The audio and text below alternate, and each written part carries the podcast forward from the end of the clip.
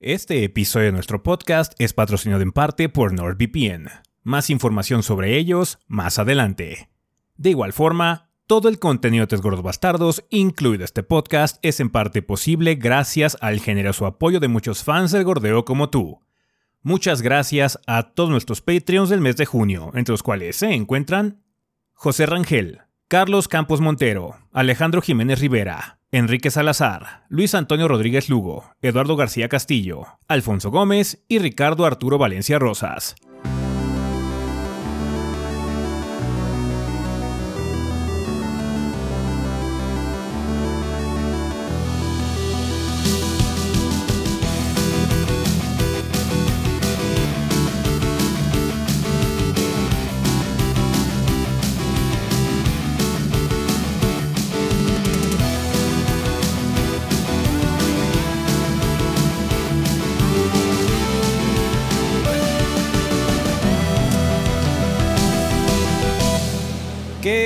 Banda? Sean bienvenidos al episodio 530 del podcast de los tres gordos bastardos. Yo soy su anfitrión Ezequiel y como ven aquí me encuentro con el resto del elenco de los gordos, o sea, Rafa y Adrián.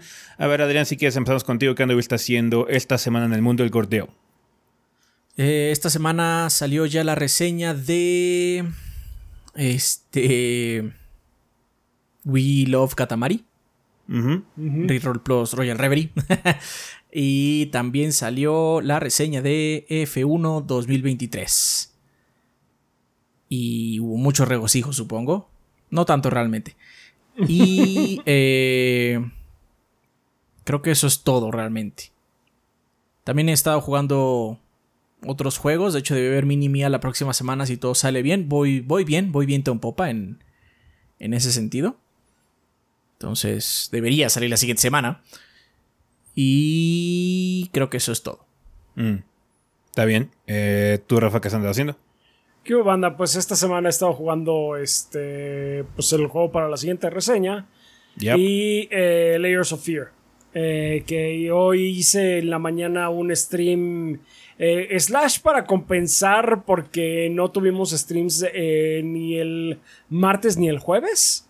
Slash stream de trabajo resultó ser. Eh, tenía la idea, según esto, yo de mostrarles eh, el principio del juego. Porque hay una opción que dice: puedes empezar los capítulos por separado sin ninguna consecuencia para tu save file. Ah, bueno, pues vamos a empezar uno eh, desde el inicio de la historia. Y cuando eh, escojo así de inicio de la historia, ¿estás seguro? ¿Se va a borrar tu progreso? No que no juego. Entonces, pues sí, ya. Nota para la reseña. Este, pero bueno, el caso es que pues nos quedamos desde donde continuamos. Las risas no faltaron.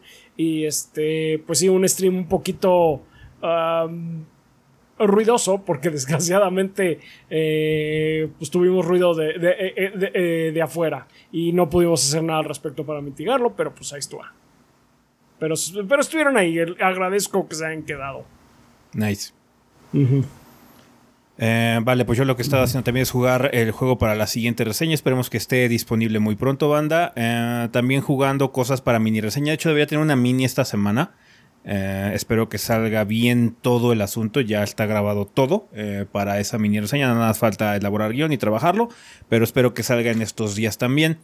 Em, y ya, pues estando con ustedes en el podcast especial que tuvimos a la mitad de la semana, eh, obviamente los streams que todavía alcanzaron a salir esta semana de el Summer Game Fest. Y Sí, ya, como hicimos dice- stream del demo. así el demo de, de Final Fantasy XVI, que ya está disponible Sí, es para que la gente sí, lo sí, cheque.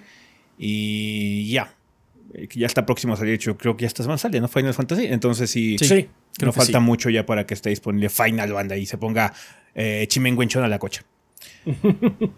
Vale, eh, pues en cuestión de anuncios, nada más, ya vamos a estar retomando actividades normales, ya acabó el Summer Game Fest, vamos a estar ya trabajando en videos de contenido más tradicional, minis, editoriales, reseñas y todo lo que corresponde al canal tradicionalmente. Eh, muchas gracias por acompañarnos durante todo el Summer Game Fest, todos los este, showcases veraniegos desde el jueves pasado, eh, no antepasado ya, em, que estuvimos aquí con las conferencias en Summer Game Fest, Xbox, Ubisoft, Capcom y PC Game Show.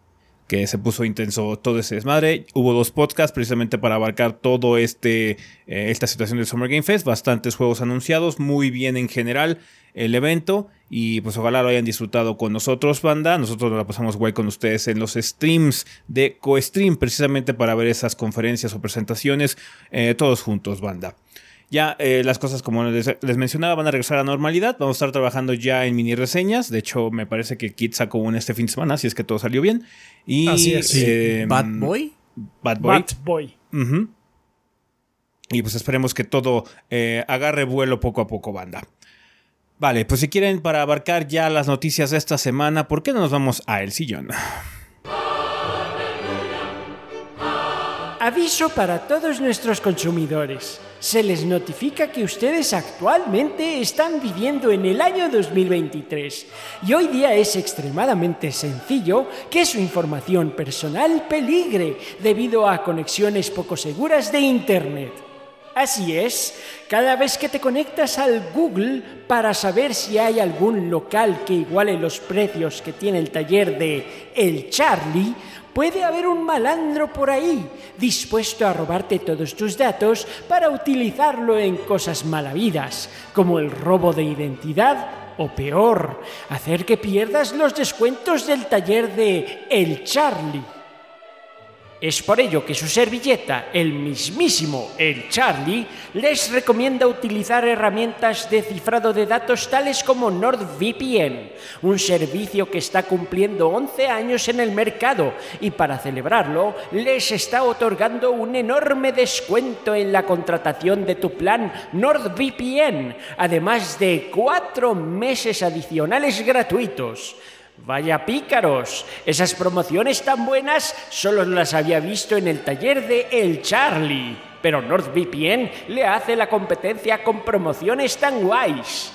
Para tomar este trato, únicamente deben ingresar a NordVPN diagonal 3 gordos B para apoyar a estos podcasters tan grasosos.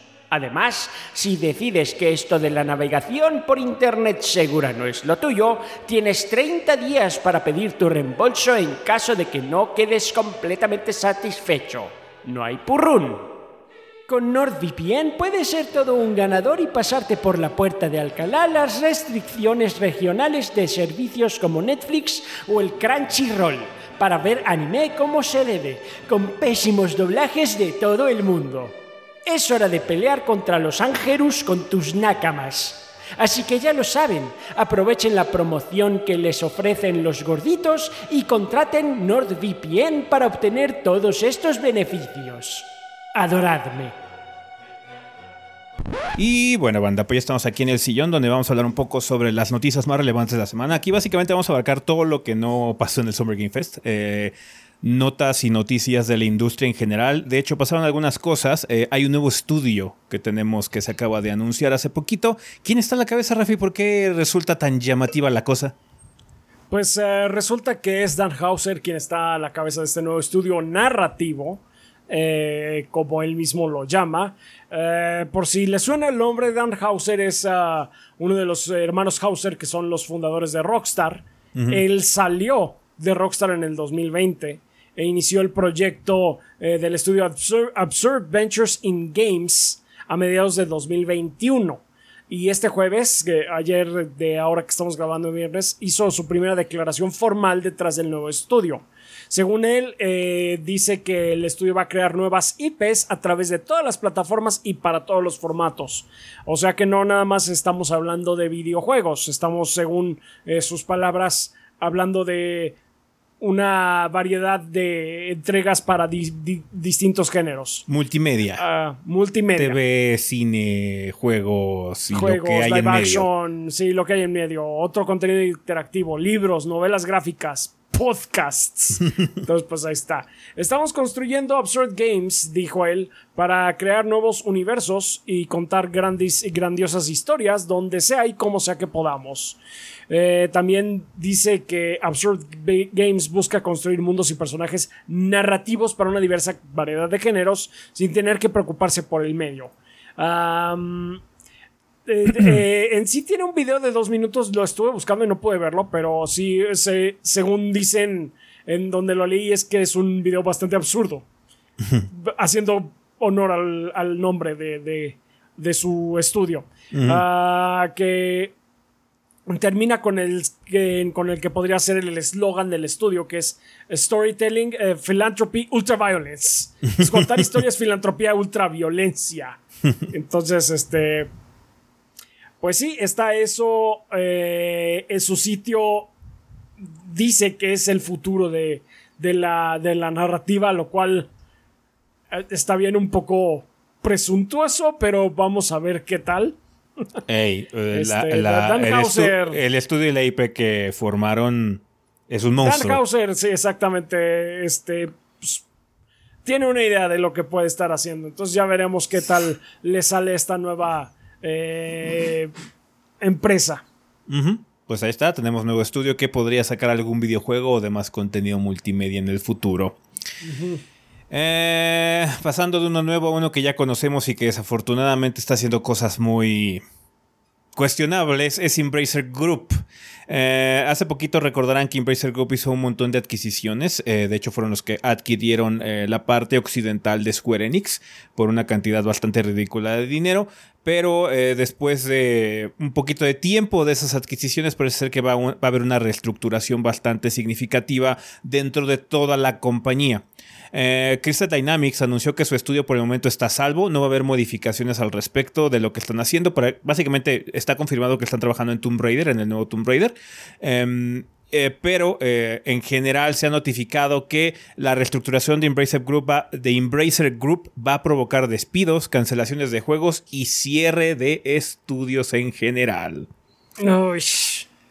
Eh, es el problema de la consolidación, banda, cuando una compañía así de grande empieza a comprar estudios a lo cabrón. Eh, luego se da cuenta como, es que esto es un pozo de dinero y realmente no estamos generando nada, no hay potencial de generar ganancia. Aquí ciérralo. Lo importante que adquirimos fue la propiedad intelectual, todos los derechos de autor que tienen esas eh, empresas, el, revenue que ya está generando con los productos que ya tiene afuera. Entonces, pues ya vale madre, ciérralo. Ya el estudio sí ya no nos sirve. que lo haga otro. Algunos de los estudios y franquicias bajo la sombrilla de Embracer Group son Crystal Dynamics, como ya mencioné, Gearbox, eh, El Señor de los Anillos, Saber y THQ Nordic. Recientemente la compañía anunció que un trato de 2 millones de dólares fracasó, lo cual... No, 2 mil millones. 2 mil millones de dólares, perdón. Sí, perdón. 2 mil millones de dólares fracasó, lo cual ocasionó un desplome del 40% de sus acciones. La primera fase de su plan concluirá en marzo del 2024 y contempla ahorro de costos para el grupo en total.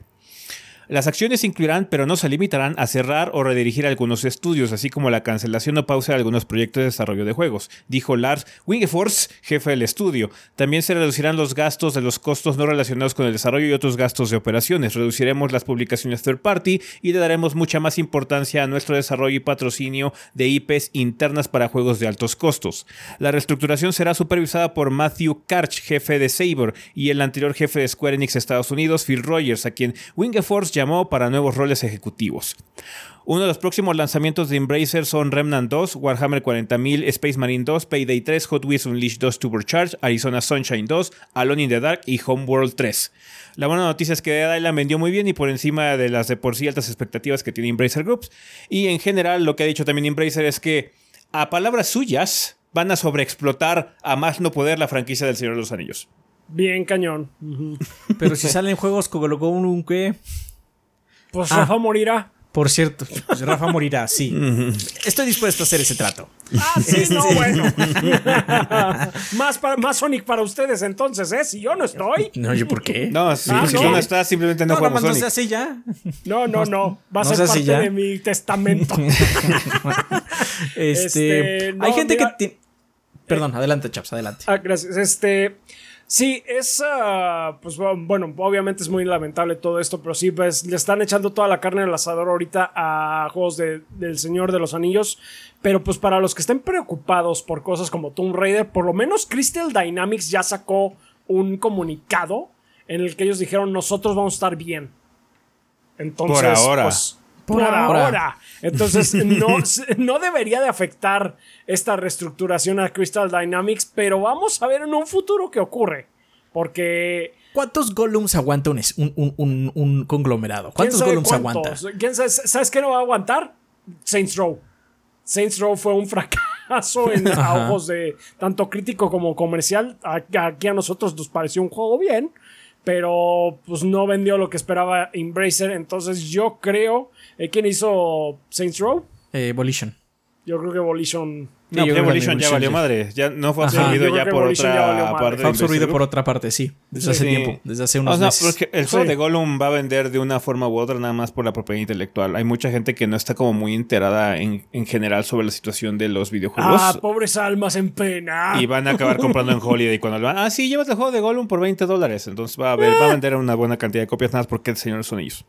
Nada más porque es el señor de los anillos. Hay una pequeña confusión con respecto al Señor de los Anillos, porque hay gente que dice, ¿por qué no pueden usar la likeness de ah, Serkis eh, si es, es Gollum del Señor de los Anillos? Y no están equivocados, o sea, sí es el Señor de los Anillos, pero el Señor de los Anillos es una propiedad que se vendió, eh, dio algunos derechos a Warner, más específicamente los derechos de las películas que hizo este Peter Jackson.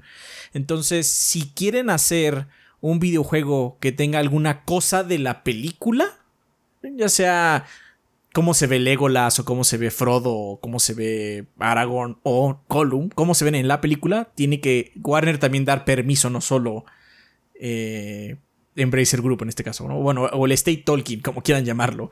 Este, tiene que dar permiso todo mundo Warner no lo va a hacer. Va a decir, no, todos los juegos de Sony ellos son de mi película, son míos, perros. Así es, sí. antes de que pasara, antes de que Warner empezara a hacer juegos, lo hizo EA, ¿no? Porque EA hizo los juegos del Play 2, tengo entendido. Sí. Creo que sí. Sí, de pero hecho, bueno, Battles for desde EA. Ajá, pero obviamente este Warner ya hace juegos desde hace rato, ¿no? Entonces, esa es la razón. Y eso por, eso dice que Embracer tiene el Señor de los Anillos. Porque sí tiene el Señor de los Anillos para cualquier cosa que no sea la película, básicamente.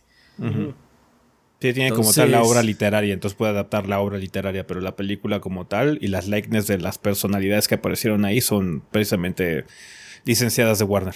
De Warner. Entonces, esa es como la situación rara, ¿no? Entonces también ahí aplica la de. Hay gente que no sabe que Gollum no es el de la película, porque la película también es muy reconocible dentro del universo de los libros de Tolkien. No sé, o sea, estoy seguro que más personas han visto la película que leído los libros. Es probable, sí. Sí, sí. estoy, muy seguro. Yo creo que es una verdad científica. igual y no, igual y no, pero o sea, yo creo que ese es el caso, ¿no? Sí. Entonces, pues, también pueden empezar a salir cosas como el grandioso juego de puzzle de Tom Bombadil y van a decir que es esto el Señor de los Anillos, ¿no? No, pues ya va a salir una final de año, va a salir un juego de los eh, enanos, ¿no? Hacia Regreso a Moria. Ajá, Regreso a Moria. Entonces, vamos a ver qué tal les va. El problema es que Embracer es muy grande y tiene una muy buena cantidad de IPs. Sí. Que, o sea, al final del día, si muere en el mejor de los casos va a terminar vendiendo esas IPs, como pasó con THQ hace ya varios años, pero también podría morirse y quedarse como un escritorio con un montón de papeles, ¿eh? Y con las IPs ahí guardadas. Eh, eso, solo lo haces, eso solo lo haces cuando eres bobo como Interplay. bueno, pero puede pasar, ¿no? Puede pasar.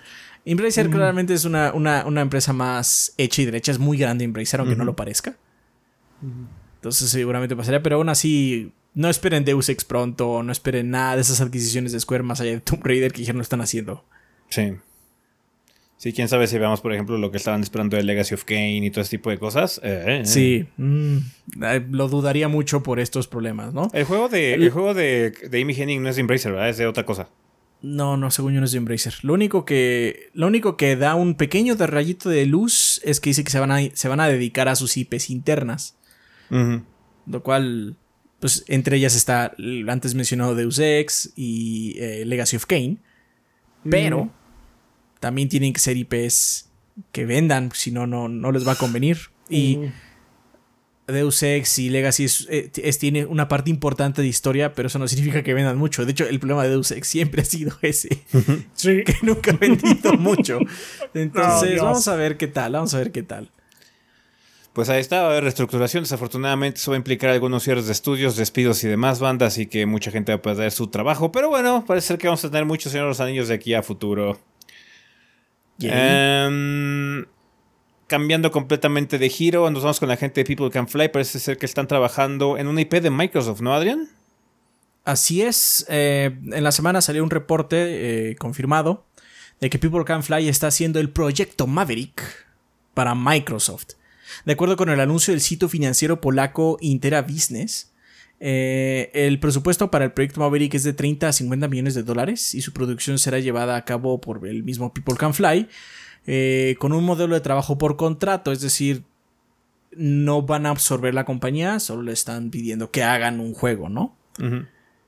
Se rumorea que puede ser un Gears of War porque ellos hicieron Judgment en el 2013 y como los dos han estado muy callados al respecto, pues tampoco hay mucha más información. Pero bueno, este. ¿Quién hizo Tactics? ¿Quién hizo Gears Tactics? Mm, no me acuerdo. Ahorita te investigo. Vamos a ver. Porque si no, podría ser un Tactics 2. Eh, porque ya de Coalition ya, está ya se ha confirmado que está trabajando en algo de Gears. bueno, no han dicho en específico que es Gears. Pero eh, han dicho que ya están haciendo eh, research y demás para el Unreal Engine 5. Y uno asume que es Gears of War 6 o Gears 6 o como sea que se llame, el, juego que venga. Lo hizo Splash Damage y The Coalition. y The Coalition. Okay pues podría ser, pero People Can Fly no, no lo veo como un estudio de RPG mm. o de táctico. Al final del día sus juegos suelen ser más rimbombantes. Entonces por eso se presume Judgment, ¿no? O bueno, no Judgment, sino como una especie de spin-off de, de Gears, normal, ajá. Sea cual sea el caso, ojalá salga chingón. Pero está confirmado que People Can Fly está trabajando en una IP de Microsoft a futuro, así que es probablemente lo que veremos de ellos después. Su último juego fue Outriders, ¿no? Sí, su último juego fue Outriders. No sé si todavía están trabajando en él. La última actualización fue hace un año, me parece, año, año y medio. Eh, estuvo bien, yo, yo jugué, de hecho, la última actualización, estuvo bien, pero no sé cuántas personas jueguen Outriders realmente. no creo que muchos.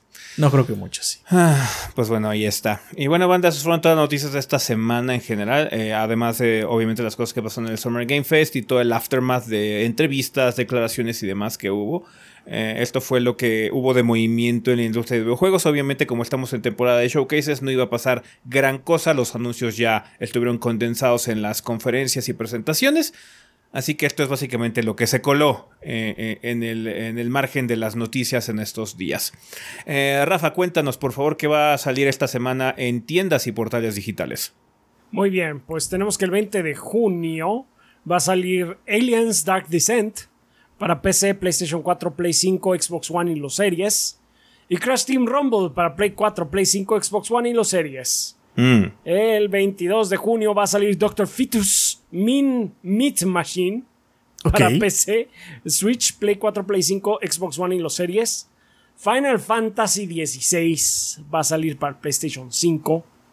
Harmony, The Fall of Reverie, va a salir para PlayStation 5 y los Xbox Series. Y el 23 de junio va a salir Sonic Origins Plus para PC, Switch, Play 4, Play 5, Xbox One y los series. Shit, cada una semana nueva, un nuevo juego de Sonic para el Chaps. No podía dejar pasar que, junio me la llevara tranquilo. No, tenía que salir otro juego de Sonic. Después de, de, la mierda que fue el mes de mayo. Eh, la pues, vida, hombre. Hay juegos importantes esta semana. Obviamente, Final Fantasy XVI se presume que es el más grande de estos en la semana. Pero bueno, Aliens Dark Descent podría estar bastante bueno. Harmony The Fall of Reverie es de Don Not, me parece, ¿no? El título. Creo que sí. Creo que es una aventura narrativa de Don Not, me recuerdo. Si no, igual estoy confundiéndolo con otra cosa. Y pues Crash. No, sí, sí. Sí es de Don Not. Eh, Crash Team Rumble, eh, para los que le llamen la atención, nada más por la popularidad de la, de la IP, pues ahí está, pero sí, Final Fantasy XVI se roba esta semana fácilmente. Sí. Em, pues sí, una semana interesante con lanzamientos de bastante sustancia, así que tienen que jugar banda. Bueno, pues vamos a terminar ya esta sección, así que al tema de la semana.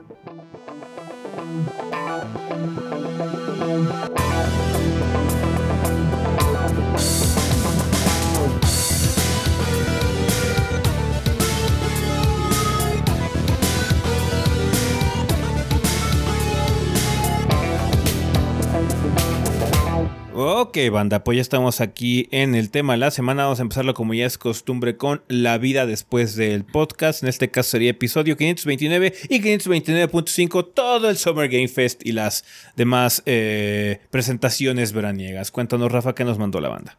Ok, tenemos un par de comentarios. Eh, el primero del Tex Simpeador de Discord que dice: El Summer Game Fest estuvo ok.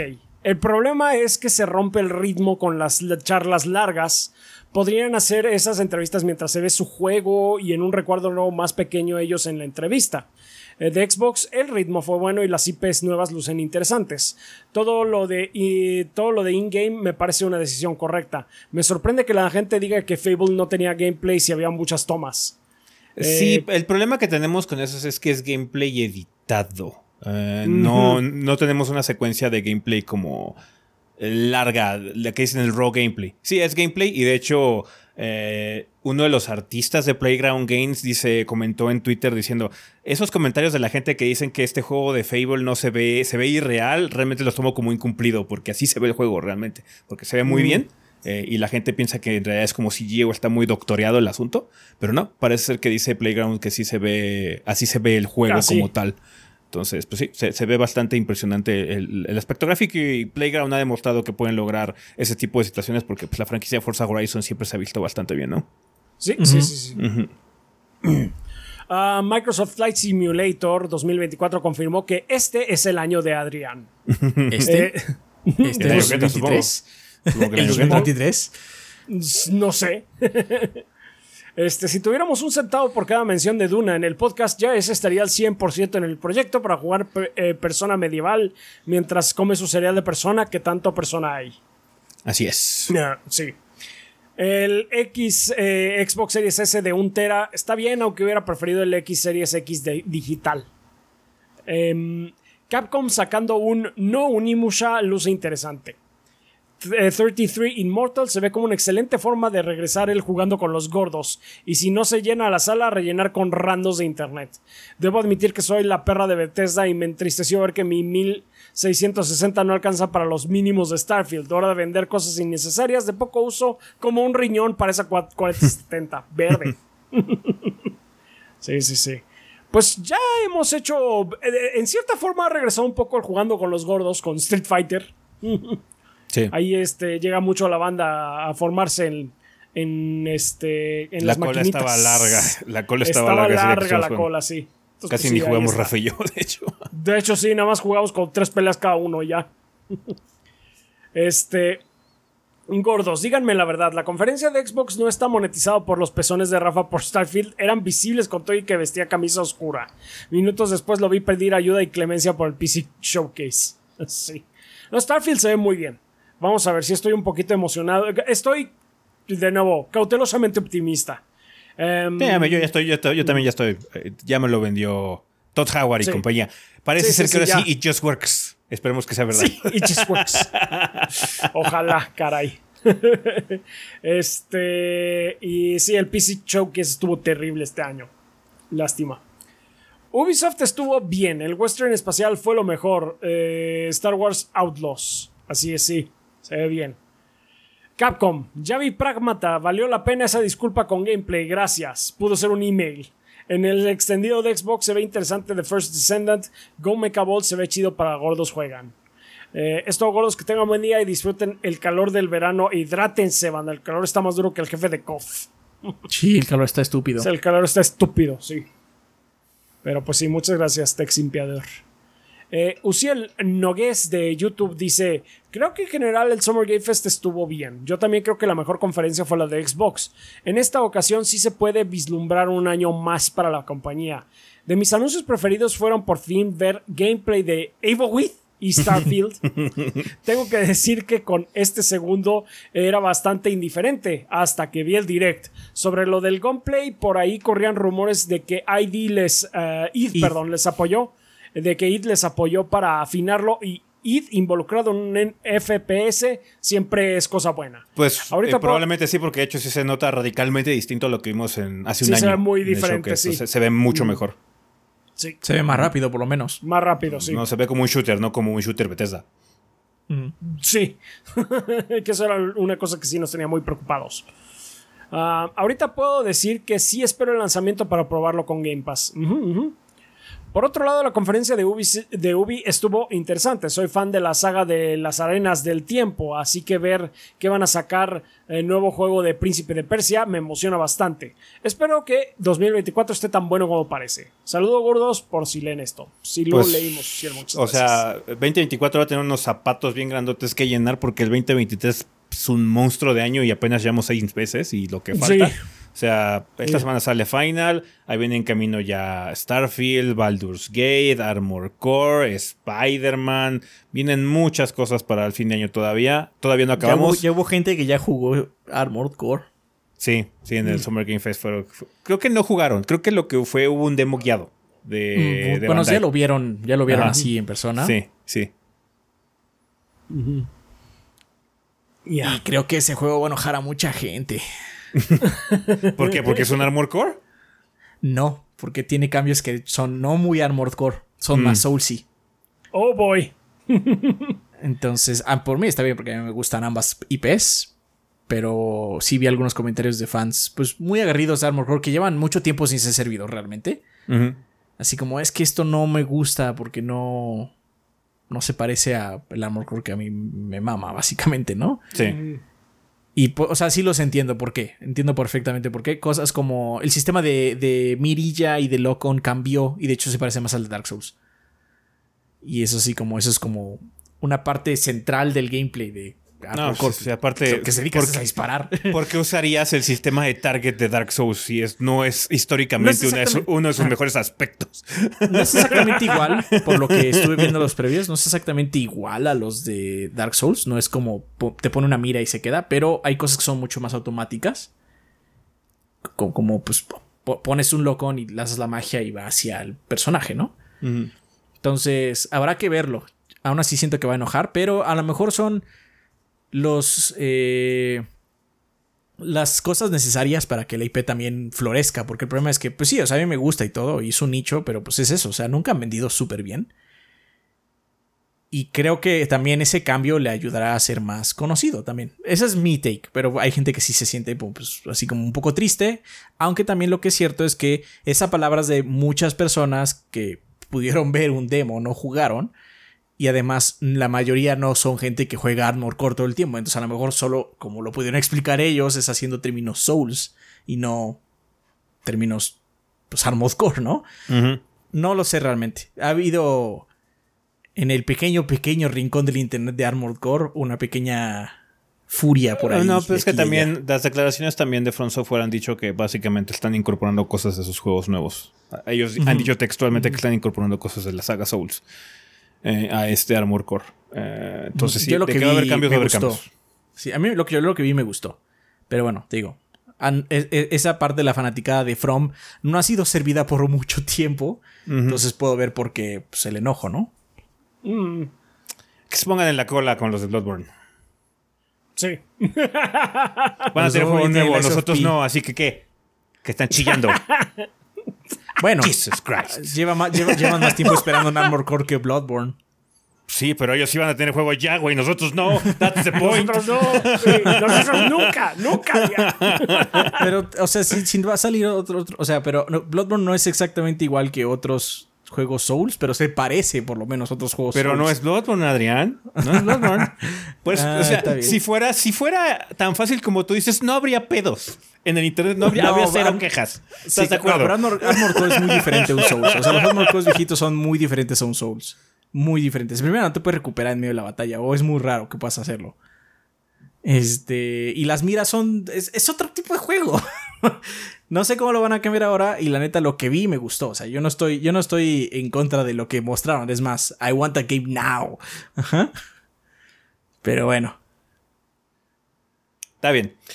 Vale, pues muchas gracias, banda, por sus comentarios. Pueden checar el resto en la sección de comentarios de los últimos dos episodios del podcast, porque abarcamos esas. Eh, bueno, todo lo que ocurrió en esas instancias en este tema de la semana. Vamos a pasar al que sería el tema de esta semana, banda, que eh, es un poquito retrasado porque de hecho, en teoría, si no hubiera habido Summer Game Fest, hubiéramos hecho este tema la semana pasada porque hace poquito eh, Capcom acaba de cumplir 40 años de existencia. Entonces decidimos platicar un poquitín sobre la compañía, eh, aprovechando que tiene este aniversario, este hito tan importante que son 40 años de existencia, hablando un poquitín sobre las IPs que más llaman nuestra atención de la compañía y pues bueno, abriéndoles el micrófono a ustedes, banda, para la siguiente semana de que nos cuenten en la vida después del podcast, eh, pues bueno, su experiencia y si es que son fans de Capcom, porque lo son.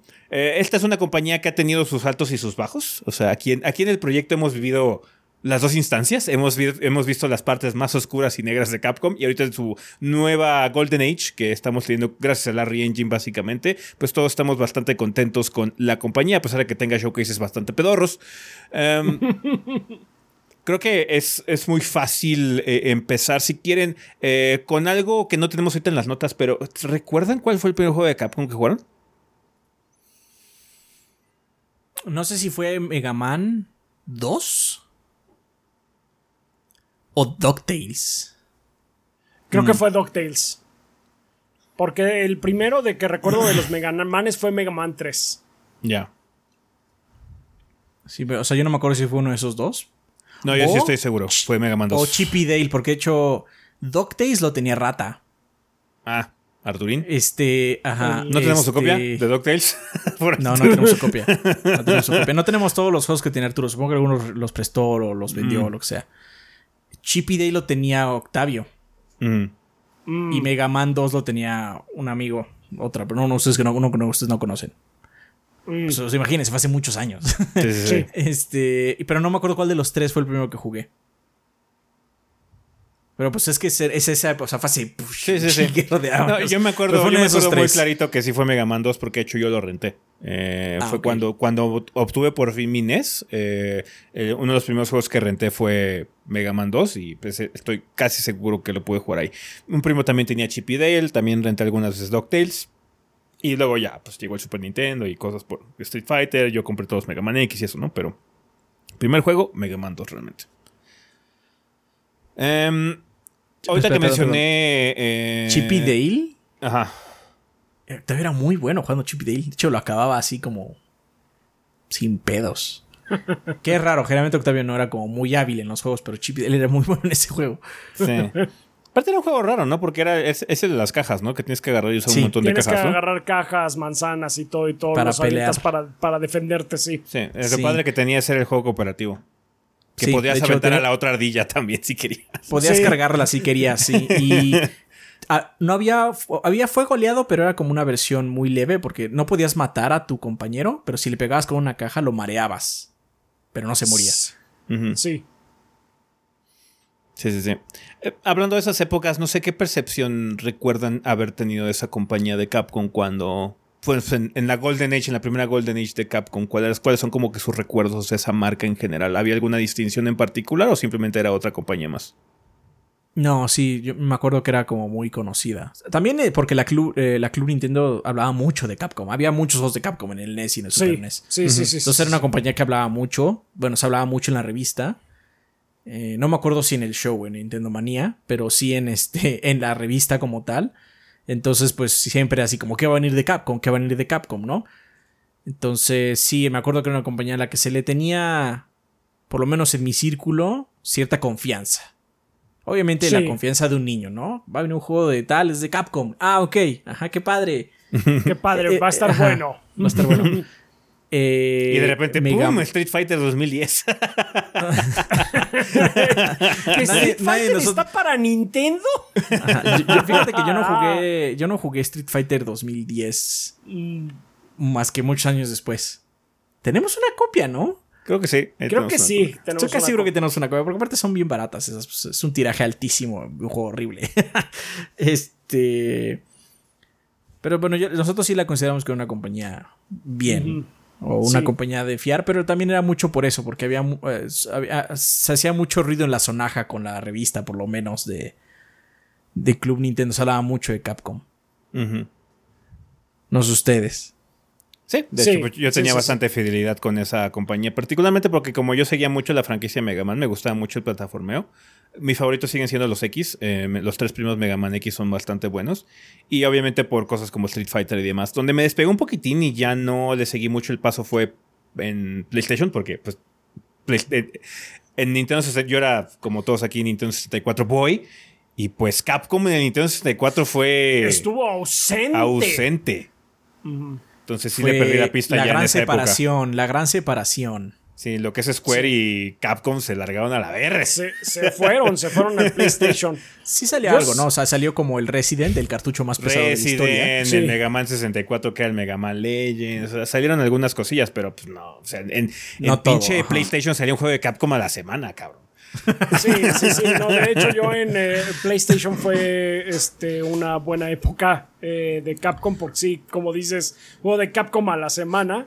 Eh, yo cuando tuve acceso al PlayStation, que ya fue mucho después de que salió de hecho, el Nintendo 64, de hecho, yo pude jugar ahí los Street Fighter Alphas, el, Street Fighter EX. Ah, los 3D. Rarísimo, los de, sí, los de Arica. Ajá que estaban rarísimos. Este, también pude ¿Este es entonces el Skullomania? Sí. Sí. sí, sí, ok, ok, ok. Este, también pude jugar el, uh, el Breath of Fire 3. Que es mm. el único Breath of Fire que he podido jugar. Y pues sí, es, creo que es el más difícil de conseguir ahorita. Eh, sí, el Breath of Fire, el, 3 es un juego medio rarón. Sí, es raro. Yo nunca he jugado el 3, de hecho. He jugado ahora más el 1 y el 2. Eh, buenos, eran buenos. Ay, nunca lo terminé, entonces sí me quedé con la duda de qué pasó, qué le pasó a Ryu. a ese Ryu. Se volvió vagabundo. El Ryu de Fred, sí. sí. Y, se consiguió un ah. amigo que se llama Ken. y, y aprendió a olvidarse del desodorante. este. Y pues eh, sí, de hecho ahora que lo pienso, uno que no hemos mencionado, que pensándolo bien fue el, técnicamente el primer juego de Capcom que probé, pero fue nada más así de... Ah, de agarrarlo y moverme un ratito fue el, el Ghouls and Ghosts o el Ghosts and Goblins. Mm. Eh, que aquí particularmente realmente no le entramos creo sino hasta que ya estábamos eh, como como tres gordos y um, yo renté alguna vez el renté alguna vez el de NES o el de no el de SNES, renté el de SNES alguna vez. Ah, el de SNES. Pero nunca fue un juego que compré. O sea, mis juegos de Capcom eran los Mega Man. Y como no había para mucho, es así como, ¿qué voy a comprar? Ghouls and Ghosts, Mega Man X2. Pues Mega Man X2, güey. Sí.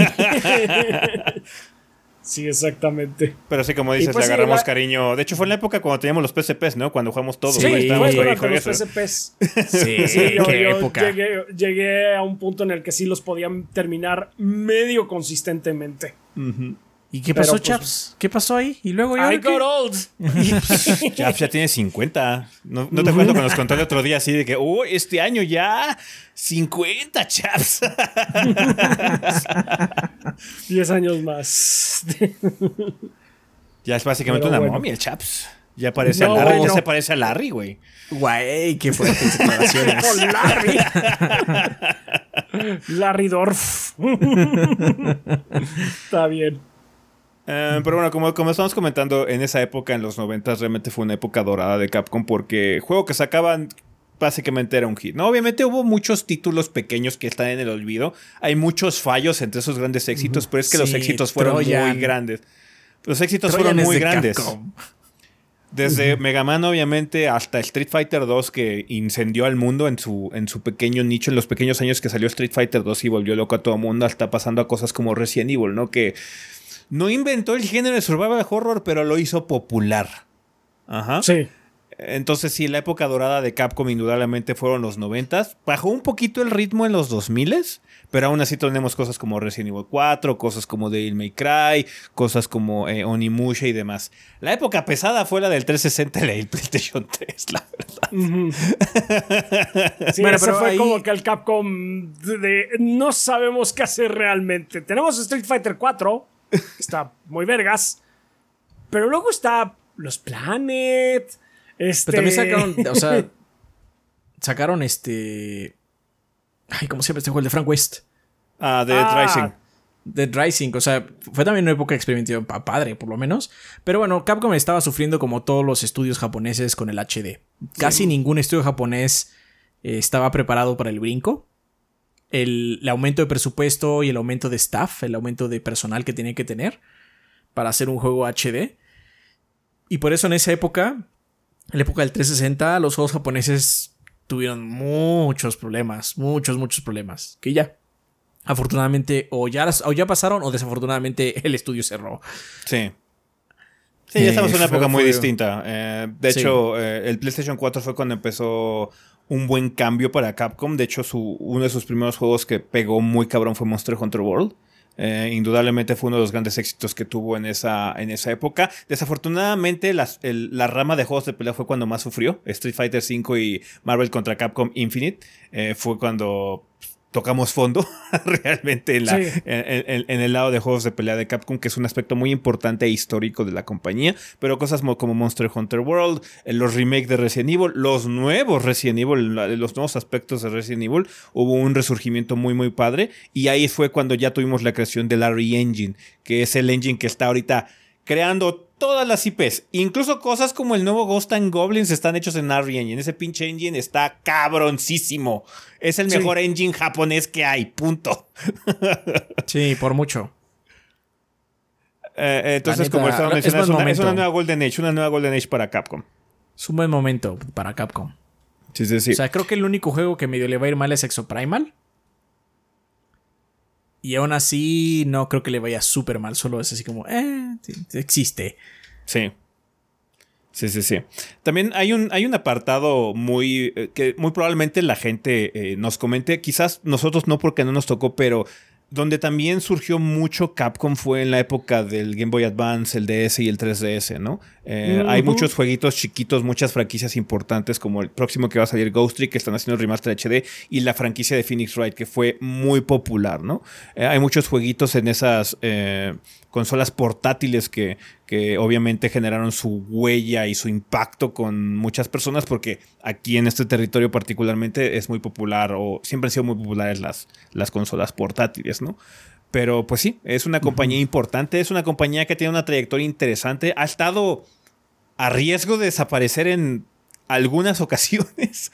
Eh, Capcom ha tenido sus épocas riesgosas, pero afortunadamente pudieron resolver el problema.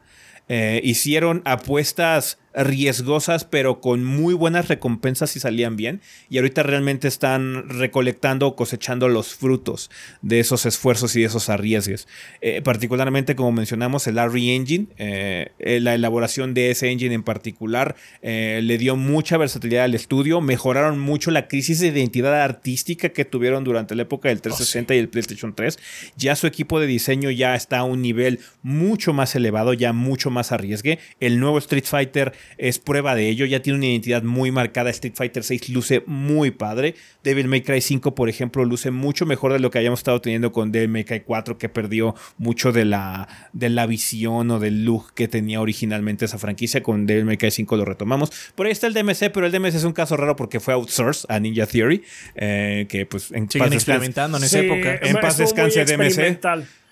A nosotros nos gustaba, pero bueno. A mí me encanta ese juego, I Love DMC, pero bueno, en paz descanse, obviamente no es un juego muy popular, la, gran mayoría de las personas no lo, no lo aceptaron eh, en su momento, pero sí, indudablemente estamos en una situación en la que Capcom está sacando muchos juegos y en general teniendo éxito con ellos. Ha tenido algunas cosas que no han explotado. explotado tanto, cosas que han tenido muy, muy controversiales como Resident Evil 3 Remake, que es una situación de que cortaron contenido, cambiaron mucho la, situación del, del, juego, pero aprendieron mucho, aprendieron la lección con el remake de Resident Evil 4. El remake de Resident Evil 4 es hermoso, eh, es uno de los juegos, es un juego bellísimo, la verdad. Eh, y pues Street Fighter 6, lo que viene ahorita con Exoprimal, vamos a ver qué tal les va. Y ya estamos esperando qué onda con situaciones a futuro como eh, Pragmata, Dragon's Dogma 2 y por ahí está retumbando la tierra porque viene un Monster Hunter nuevo también.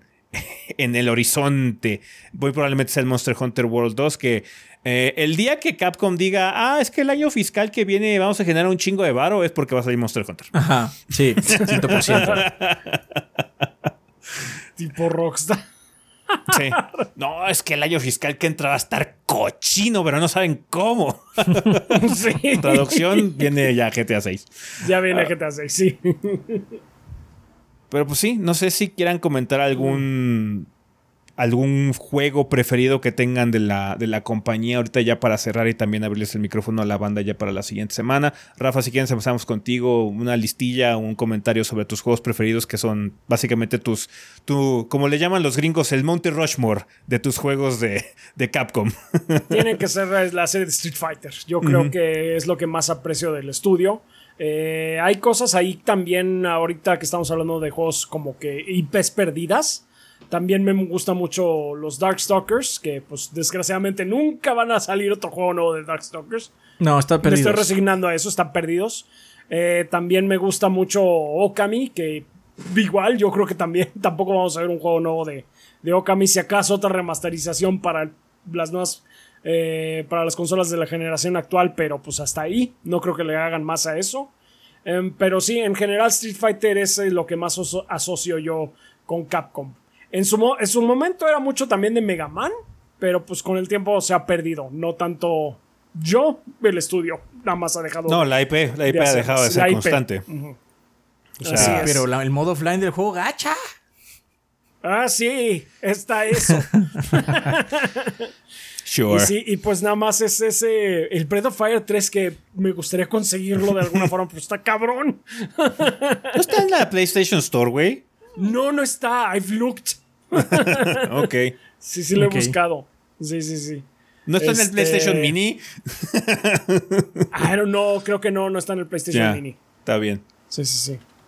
Eh, tú, Adrián, igual la misma pregunta: ¿cuáles son tus IPs preferidas de la compañía?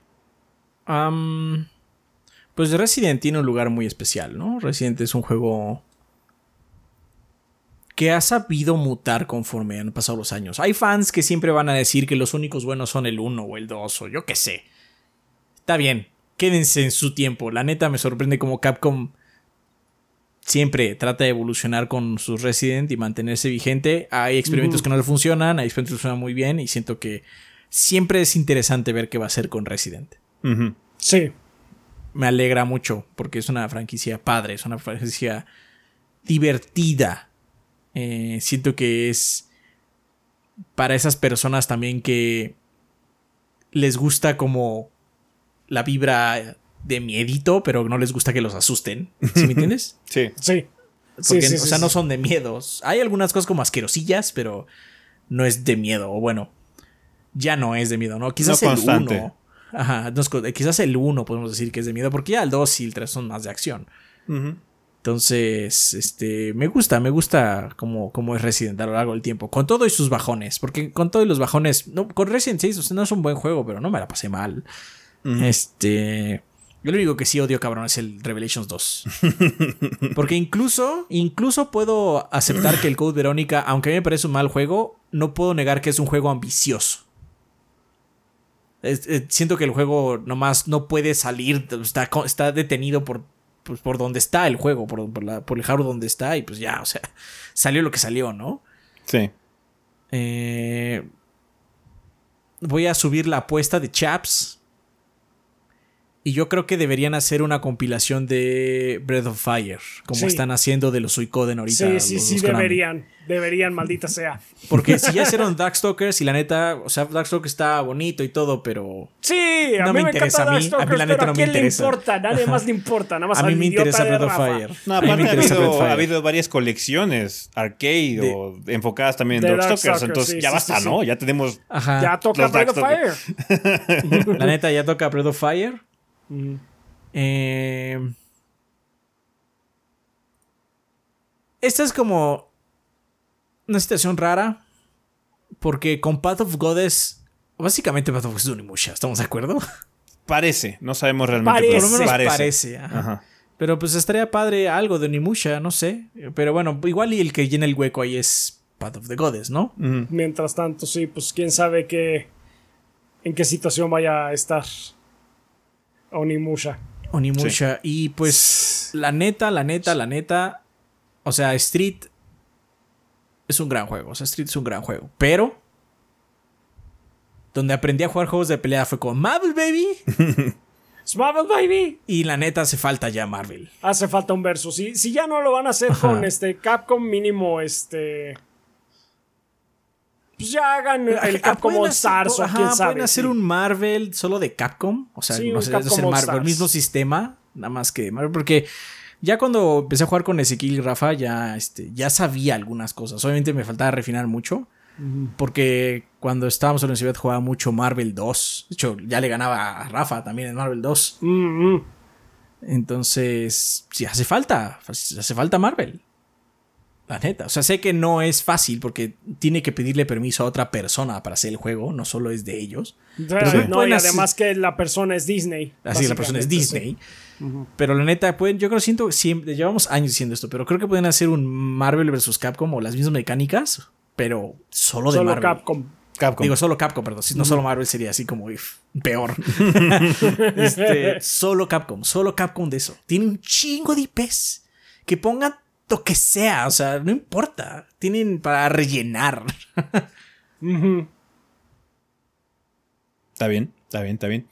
Eh, pues por mi parte, pues, obviamente eh, repetir algunas cosas de las que ya mencionaron. Eh, mi franquicia preferida de Capcom es Resident Evil, indudablemente. soy muy aficionado a esa serie en particular. Uno de mis juegos favoritos es Resident Evil 4 y podría jugar ese juego hasta el fin de los tiempos y no me aburriría. La verdad sí disfruto jugar ese juego y jugarlo y terminarlo y terminarlo y terminarlo. Tengo que detenerme para poder hacer otra cosa.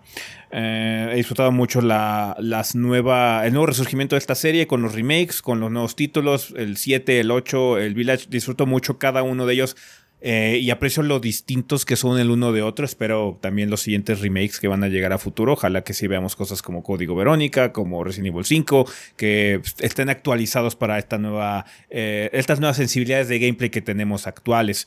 Eh, otra que también aprecio mucho, obviamente, Street Fighter. El juego Street Fighter he tenido mis altibajos. Obviamente regresamos muy fuerte con el Street Fighter 4. Yo no soy mucho de Street Fighter 3. No, no me encanta jugar Third Strike, pero jugué Street Fighter Alpha, eh, el 2 muchísimo también en Arcadias y demás. Eh, y ya regresamos eh, con toda la fuerza del mundo en Street Fighter 4. De ahí para realmente hemos jugado mucho esa serie, ¿no? Otra que me gusta mucho es Devil May Cry. en particular, soy bastante allegado a esos títulos. Me gusta mucho el Devil May Cry 3. fue también de esos juegos cuando por fin me conseguí mi PlayStation 2 que jugué a morir eh, una trilogía muy particular de juegos que jugué, que me gasté esos discos que fue Resident Evil 4, Metal Gear Solid 3 y Devil May Cry 3. Esos los jugué y los jugué y los jugué y los jugué. Cabrón. Entonces sí es una de mis, mis IPs favoritas. Por eso también incluso los cambios tan radicales como el DMC de May Cry los aprecié porque pues no soy muy... Yo no soy mucho de quedarse con estética, soy muy receptivo al cambio cuando le das una oportunidad a, a una IP de ser diferente. Eh, me gusta que las IPs muten eh, para que se mantengan vivas, ¿no? Por eso me gusta, ah, me gustaría ver un juego nuevo de esta serie a pesar de que sea muy distinto, ¿no? O que esté enfocado en, en, en, en las sensibilidades de otros creadores. Eh, entonces, sí, en general aprecio mucho la franquicia de Mecha y obviamente el 2 me aburre muchísimo, pero es porque ese juego no está guay. Em, no, el 2 sí. es un juego bastante malo. Ha habido, ha habido rumores de que podrían rehacer el 1. Estoy 100% ahí, ¿eh? Sí, como, ¿sabes qué? Le ponemos mecánicas chingonas o más actualizadas al 1, le ponemos un, poquito más de contexto y pues ya, mejor, ¿no? Y le mejoramos obviamente la calidad de actuaciones de voz y todo lo demás. Y es una bestia completamente distinta, ¿no? Eh, entonces sí. Pero, eh, pero vamos a perder a You Feel My Soul with Life. Perdimos el Jill Sandwich en su momento y eh, sobrevivimos. sobrevivimos. Sobrevivimos, Siempre podrás volver a verlo en YouTube o repitiendo el juego, porque lo tenemos, tenemos ese juego. Y, yo hice una serie de ese juego, de hecho. Sí, sí, sí. Entonces, banda, pues nada más queda que ustedes nos cuenten eh, cuál ha sido su experiencia a lo largo de, pues bueno, su vida de como jugadores con Capcom como compañía, qué han apreciado, qué no han apreciado de esta eh, compañía creadora de videojuegos japonesa, cuáles son sus juegos preferidos, eh, si recuerdan cuál fue su primer juego, cómo, cómo conectaron con esta, pues bueno, compañía con este estudio, con esta serie de estudios a lo largo de la historia, cuál fue su primer juego y pues, cuáles son sus juegos preferidos. Cuéntenos, banda, por favor, en la vida después del podcast. Ya saben, aquí abajito en los comentarios de YouTube, nada más coloquen tema de la semana al inicio para que sepamos que viene dirigido esta sección y se ha tomado en cuenta. Va que va. Pues bueno, muchas felicidades a Capcom por cumplir 40 años de existencia. Eh, indudablemente es un hito que muy pocas compañías lo logran. Se pueden contar con los dedos de la mano, en particular, eh, así de grandes por lo menos. Eh, así que, yeah. feliz cumpleaños a Capcom y pues esperemos que sigan aquí por un tiempo considerable porque ahorita lo están haciendo bastante bien. Vale, pues una banda chingón por el tema de la semana. Vamos a comunidad.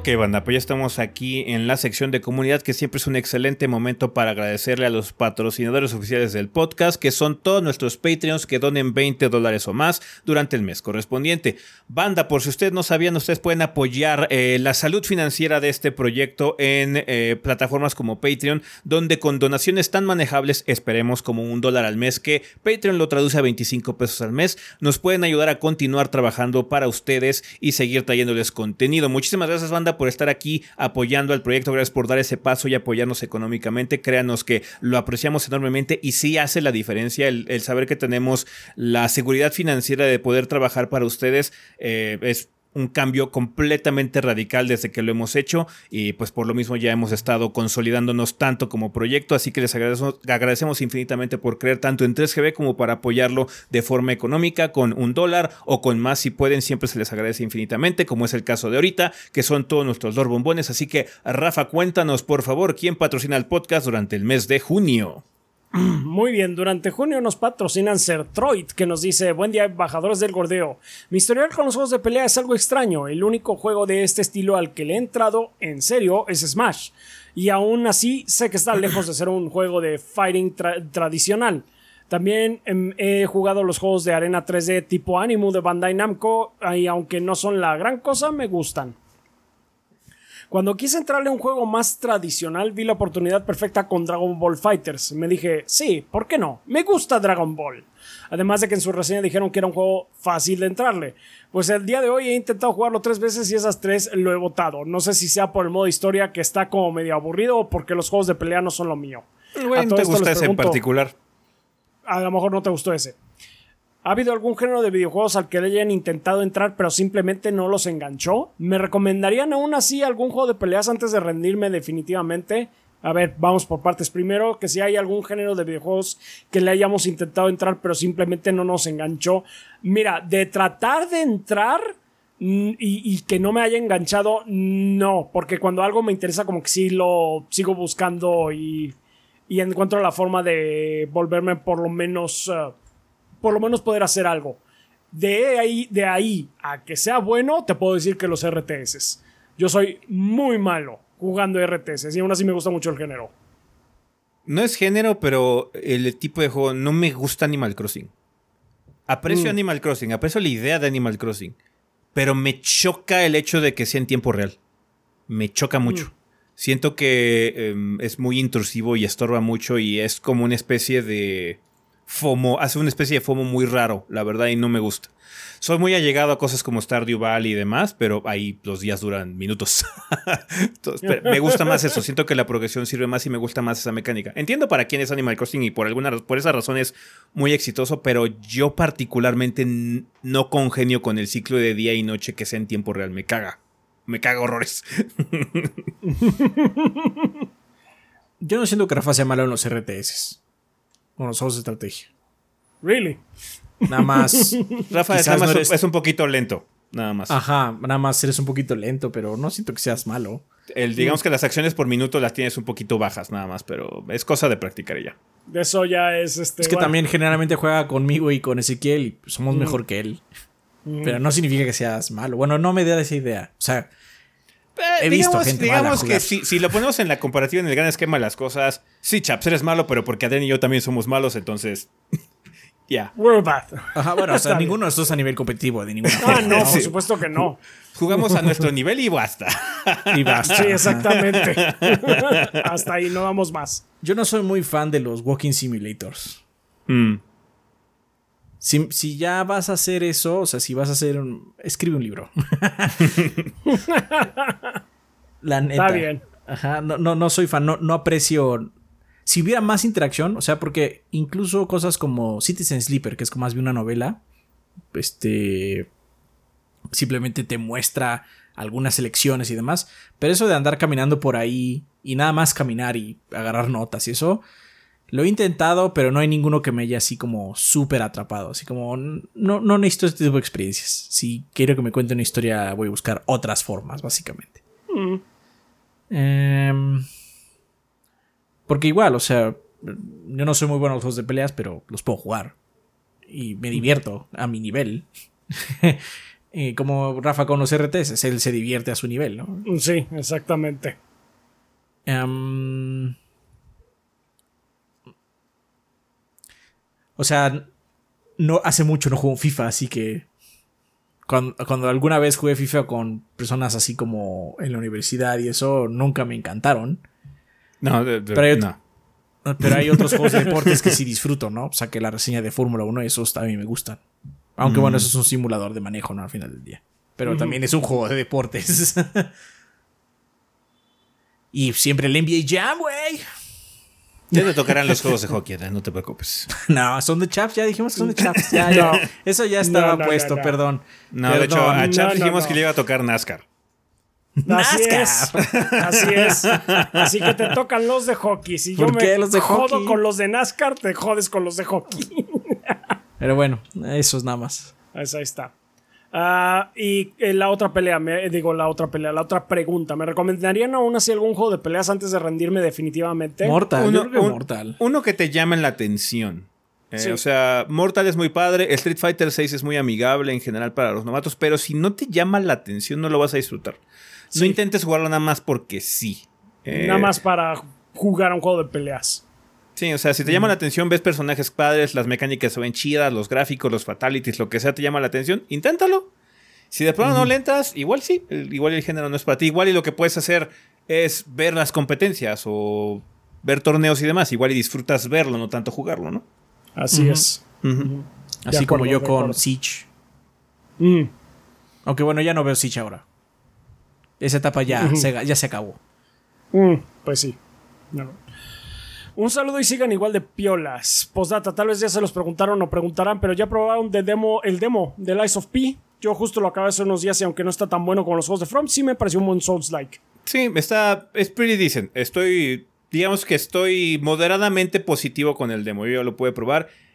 It's fine. El setting está muy padre. De hecho, visualmente se ve muy chido no vivan muchas banderas rojas. Generalmente cuando juegas un juego de este estilo y empiezas así como, es que el combate, es que el tumbo de panda, es que algo está chafa, este no, no vi banderas rojas muy significativas. No sentiste algo. Sí, no, este podría jugarlo. pues ojalá que así se mantenga. Pero bueno, pues ahí lo tienes, eh, Sertroid. Consultorio de Dientes Limpios dice, buen día gorditos y banda, estos horribles calores nos recuerdan que esa bella época de vacaciones ya se acerca y le recordamos que el dolor de muela siempre escoge el momento perfecto para molestar, que no lo sorprenda un dolor tomando un cóctel en la playita o una noche sin dormir porque a su castorcito se le inflamó el cachete. Vengan a consulta inicial gratuita, va por cuenta de los 3GB, así es, y planen estas fechas con tranquilidad. Qué buena conferencia de Microsoft. Hasta dan ganas de pagar el Game Pass Ultimate solo para probar los juegos de salida. Pues, pues sí. es una muy buena opción. Es una muy buena opción. Muchas gracias por el contenido gordito. Seguiremos viendo sus 5 horas de podcast de esta semana para ver eh, qué se va a la lista de compras. Pues muchas gracias, consultorio y dientes limpios. Ya lo saben, banda. Tienen la eh, cita de valoración gratis. Gracias. Muchas gracias. Carlos Espejel López dice: Hola gorditos, espero que el Summer Game Fest los haya sorprendido gratamente. Me gustaría que el joven Rafa lea mis preguntas en inglés para que la banda envidie su pronunciación, uy y se inscriban a mis clases de inglés en línea, donde nos adaptamos a tus horarios y necesidades. Ya sea que quieras entender de primera mano las conferencias de tu compañía favorita, encontrar un mejor trabajo o certificarte. Ok, entonces, eh, What? is your favorite character aesthetically in Street Fighter 2.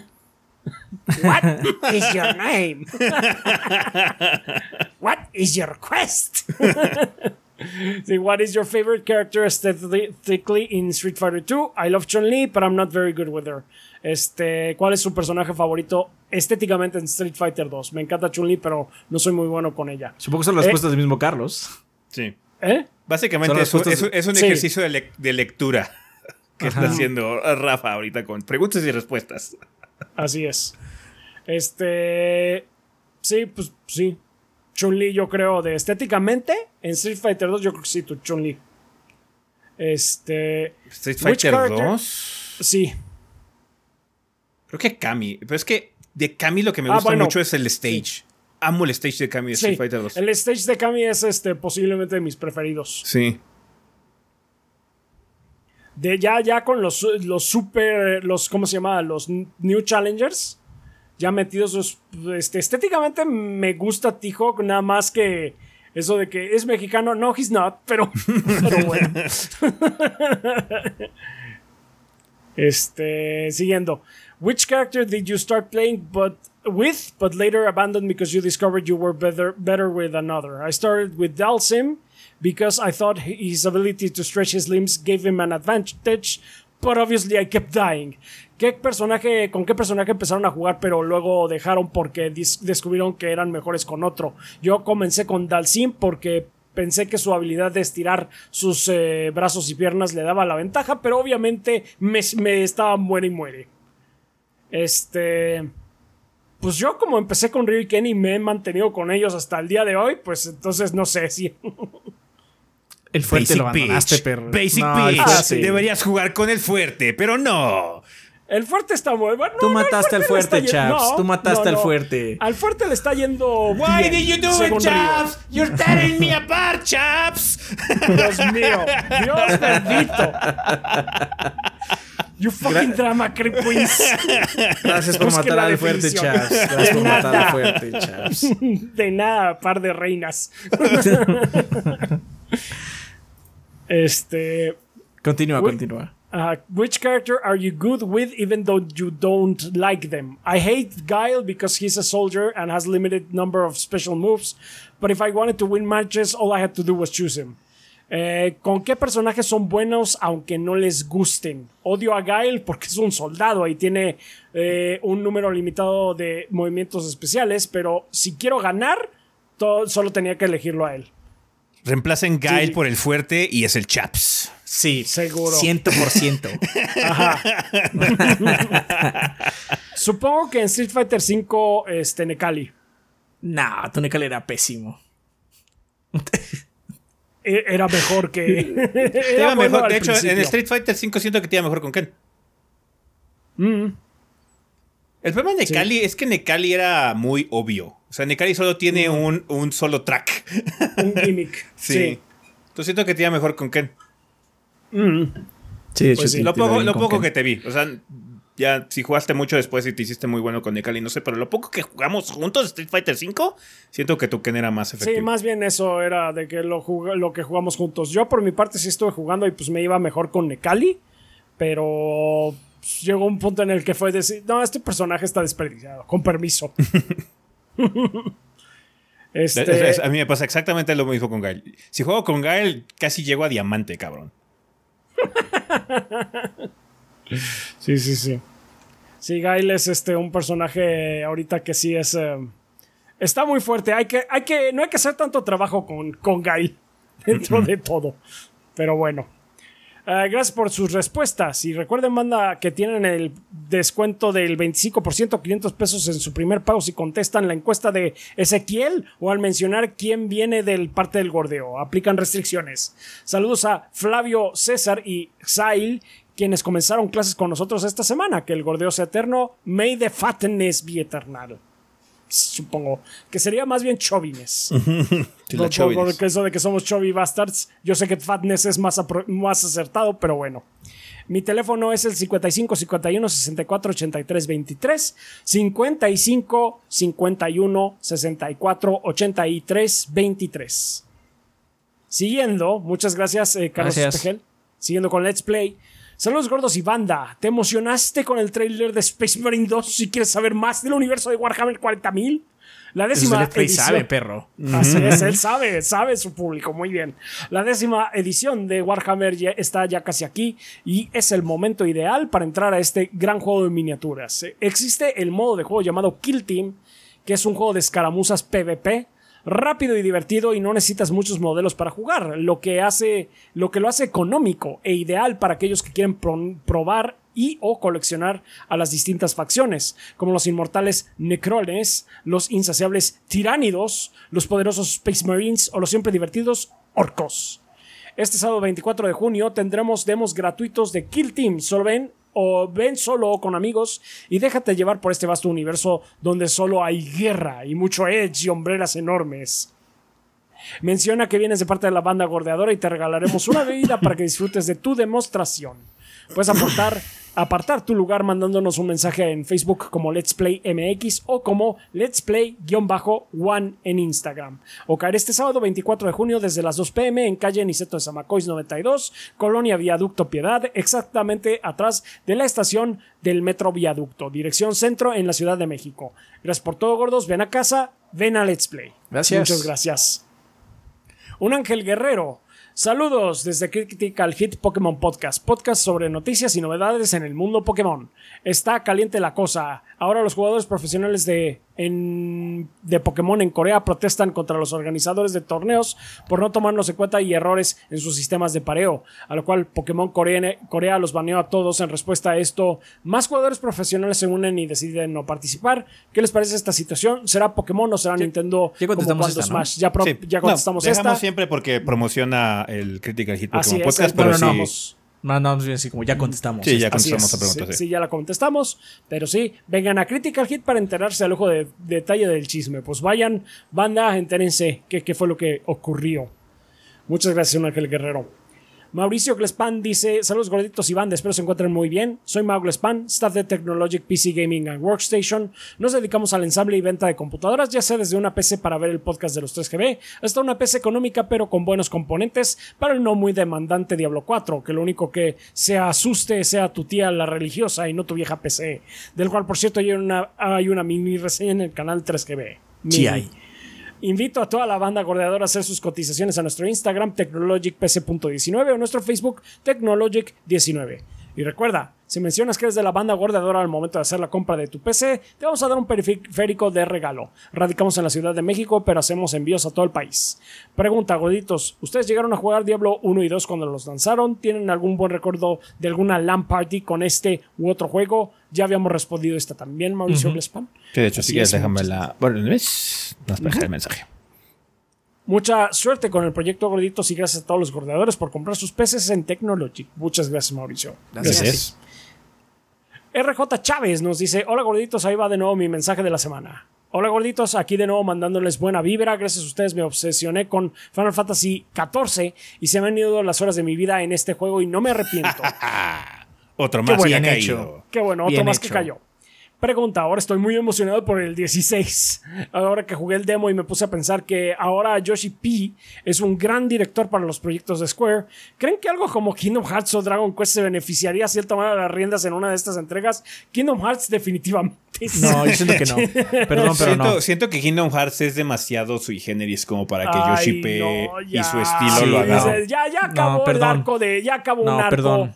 No, sí, ya, no, sí, ya acabó el arco de Asenort please let's tone it down a bit. Perdón, pero los fans de Kingdom Hearts, excepto al parecer Chaps, les gusta, les, gusta esta introspección masturbatoria que tiene Kingdom Hearts sobre sí mismo. Y les encanta porque así es Nomura también. Y no me lo pueden negar, perros. No me lo pueden negar.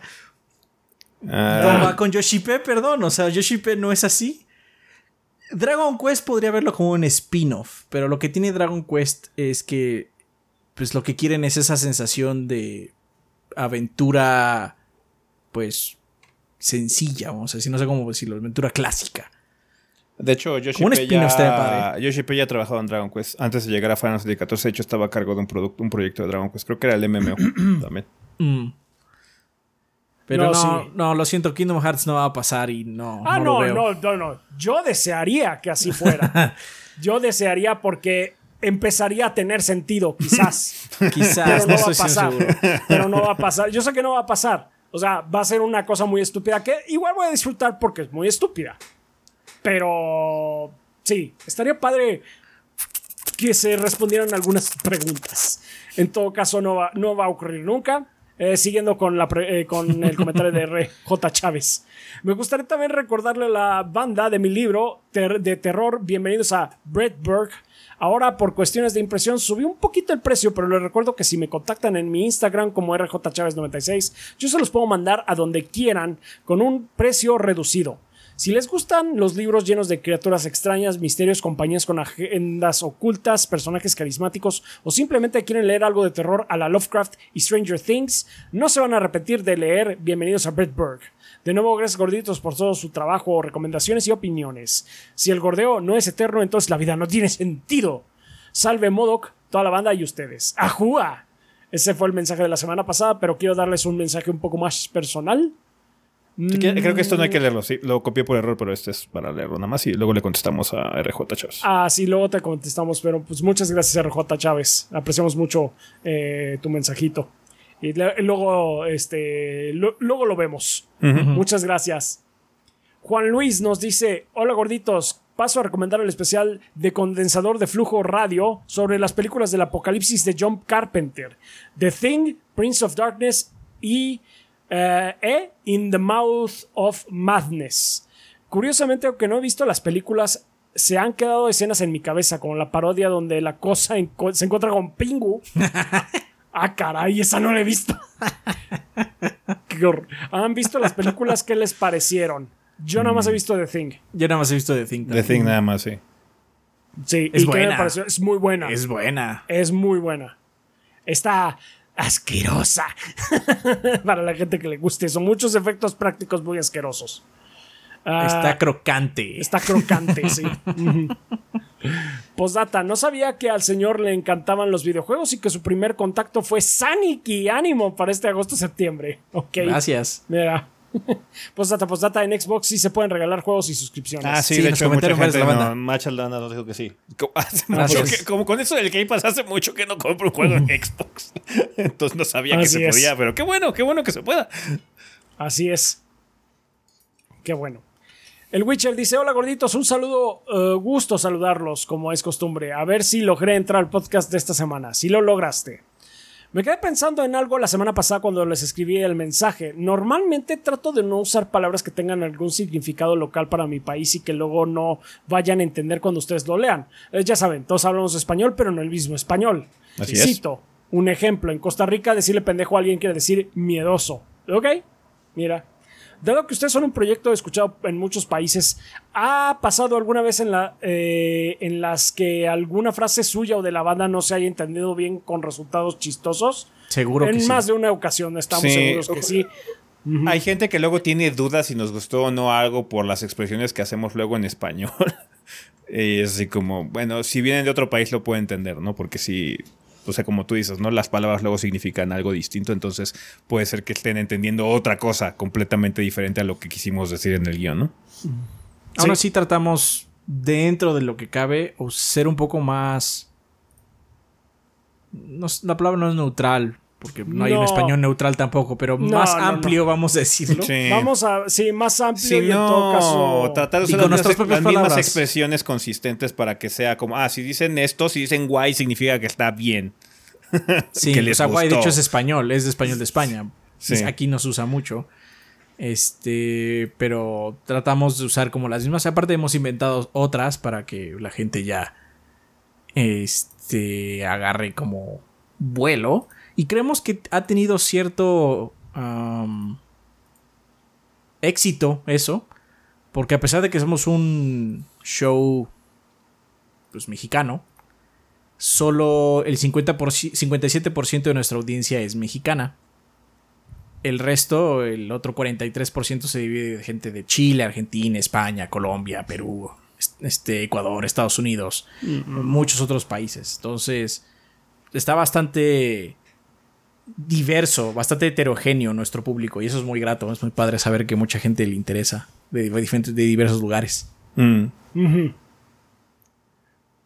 Pues está bien, pues ahí lo tienes. Así es, tratamos de, hacerlo. No siempre nos sale. Mm, no, no siempre nos sale. Por eso y por eso también tratamos de meter palabras que quizás no sean expresiones locales, nada más son cosas nuestras, pero igual por lo mismo de que es nada más nuestra locura, curiosamente se puede entender en más, eh, en más sitios. Pero bueno. Ah, dado que... Ah, bueno. Cuento una mía. Una vez viajé a España y estaba con algunas personas en una pizzería. Cuando llegaron a tomarnos la orden, exclamé: Quiero una pizza con hongos, por favor. Oh, Dios. Inmediatamente las personas que estaban cerca y algunos de mis compañeros se me quedaron viendo y se empezaron a reír. Esto es porque hongos en este contexto sería como que si tuviera mo la comida o los hongos de los pies. Aprendí a pedir mi comida con setas o champiñones. Se me cuidan mis gorditos. Sí, con champiñones es lo más eh, regular, pero también. Las setas. Las setas. Así es, pues muchas gracias. Ah, eres, Team Chaps, ¿eh? Sí. A mí me gustan mucho las pizzas con, con setas o champiñones. Uh, Bleeding Beetle dice: Hola gordos, tiempo sin dejar un mensaje, la vida real me mantuvo ocupado y he vuelto gracias a Street Fighter 6. En fin, quería saber qué arcade stick usan para Play 5. Yo compré un May Flash 500 que viene una reseña en el canal del Kid. ¿Lo conocen? ¿Qué tal les parece y qué especificaciones buscas dentro de uno de estos controles? Um, yo, uso un Real Arcade Pro 4 eh, que lo usé para el PlayStation 4. No tuve que actualizar. Este funciona automáticamente en el PlayStation 5. Generalmente lo que más me importa en un stick es que los botones de preferencia sean sangua de inicio. Si no, eh, comprar un botones sangua que se adapten al, nuevo stick y yo mismo adaptarlo. De hecho, en el, en el Real Arcade Pro, el Real Arcade Pro que tengo no es estrictamente uno original porque le modifiqué la mica que tiene la palanca. A mí me gustan las palancas octogonales, las micas octogonales. Generalmente todos los sticks tienen cuadrada. Em, y no me encanta cuadrada, prefiero que sea octagonal, a pesar de que tenga ciertos problemas y el travel de las distancias del stick sean inferiores en muchos sentidos, es la que más me acomoda. tengo curiosidad de probar los nuevos leverless controllers eh, ultra delgados. Eh, hay uno que es de Young Food Arcade, que es el, el Snack Box, que es súper chiquito y súper delgado. Esos ya usan botones adaptados impresos en 3D que son como de teclado mecánico. Entonces son switches mecánicos de teclado. También va a sacar uno Razer. De hecho, Razer va a sacar uno próximamente, que son puros botones. Estoy, intrigado por probar aquellos. El, que menciona, desafortunadamente no lo he probado, es que comprar arcade sticks es un gasto grande. Grande y es como me innecesario. ¿no? O sea, me encantaría coleccionarlos, por ejemplo, pero así como de a 3 mil varos por cada uno, así de no. Uy, no. no, pues está muy padre, pero. Vi que el Real Arcade Pro jalaba. No, voy a quedarme con este. Hasta que falle, voy a sustituir algún botón o algo así. O después eh, ver si sí me puedo comprar un leverless control. Eh, una hitbox, básicamente, pero de las delgaditas. Eh, para ver qué tal está. Pero sí, en general no. Lo único que sí que reitero mucho es que lo que he checado, porque he estado checando. Cuando iba a salir Street Fighter, estuve checando reseñas de sticks y lo demás. Los que más le gustan a la gente en general por, en calidad, eh, en relación precio-calidad, eh, son los Quamba. Los Quamba eh, son bastante decentes, no son muy caros, son de entry point y son relativamente buenos. ¿Quién sabe si a la larga tengan muy buena duración? Porque dudo que las personas que hayan reseñado sus sticks realmente sea su stick de batalla. Yo creo que tienen mejores sticks. Pero por lo menos en cuanto a calidad y comodidad, la gente está como muy contentos con ellos y no son tan caros. Pero sí, lo que uso yo es un Real Arcade Pro de Ori. Eh, y es el que me ha funcionado bien desde que empecé a jugar en PlayStation 4. Que fue Street Fighter 5 básicamente. Y pues cosas como King Fighters y eso he probado también ahí. Samurai Showdown. Eh, algunos gordos juegan, de hecho usamos ese stick para jugar. Em, y pues ya, eh, es bastante bueno. Lo malo es que ya es muy caro porque ya es un stick viejo y ya es un artículo coleccionable. Así que te puede salir un ojo de la cara. Sí, sí, sí. Ah, pues ahí está. Ahí lo tienes, Bleeding Beetle. Muchas gracias. Ah, Shadow Ryujin eh, nos dice: ¿Qué onda, gordos? Mensaje para el podcast 530. Eh, Saludos. ¿Qué hay, gordos? La semana pasada estuvo retacado de contenido vergas y muchos juegos que se ven estarán interesantes. Hay para todos los gustos. Hasta hay Sonic para Rafa. Así es. Por cierto, no te preocupes, Rafa, yo tengo un MetaQuest 2 que puedo prestarle sin ningún problema para que no te quedes con las ganas de ese Assassin's Creed VR. No, gracias, Shadow Origin. Y déjame decirte, porque en serio, este, en serio no, porque me da cosa de que si efectivamente me mareo y me caigo o algo le pasa a ese MetaQuest 2, pues no es nuestro. Prefiero que Sí, se o sea, lo que vamos a conseguir uno. El, el MetaQuest 3 está considerado a ver si lo podemos conseguir. Así es. Sí, o Sí, sea, si Rafa eh, lastima algo del proyecto, va a Pues, ser un momento sí. muy triste, va a haber mucho, mucha, eh, mucho enojo, Habrá mucho enojo. pero no será de nadie extra. Sí, exactamente, pero no, no estoy dañando la propiedad de alguien más. Sí. Entonces, sí, O sea, recuerden la, coca en la laptop. Te Remember, salvaste, remember. te salvaste. no le pasó nada a la laptop. No me pasó nada. sí, no. Sí, sí, sí. Sí, no. Cerca Entonces, la bala. Sí, por eso mismo no, no acepto tu, tu oferta, te la agradezco mucho, pero no la acepto.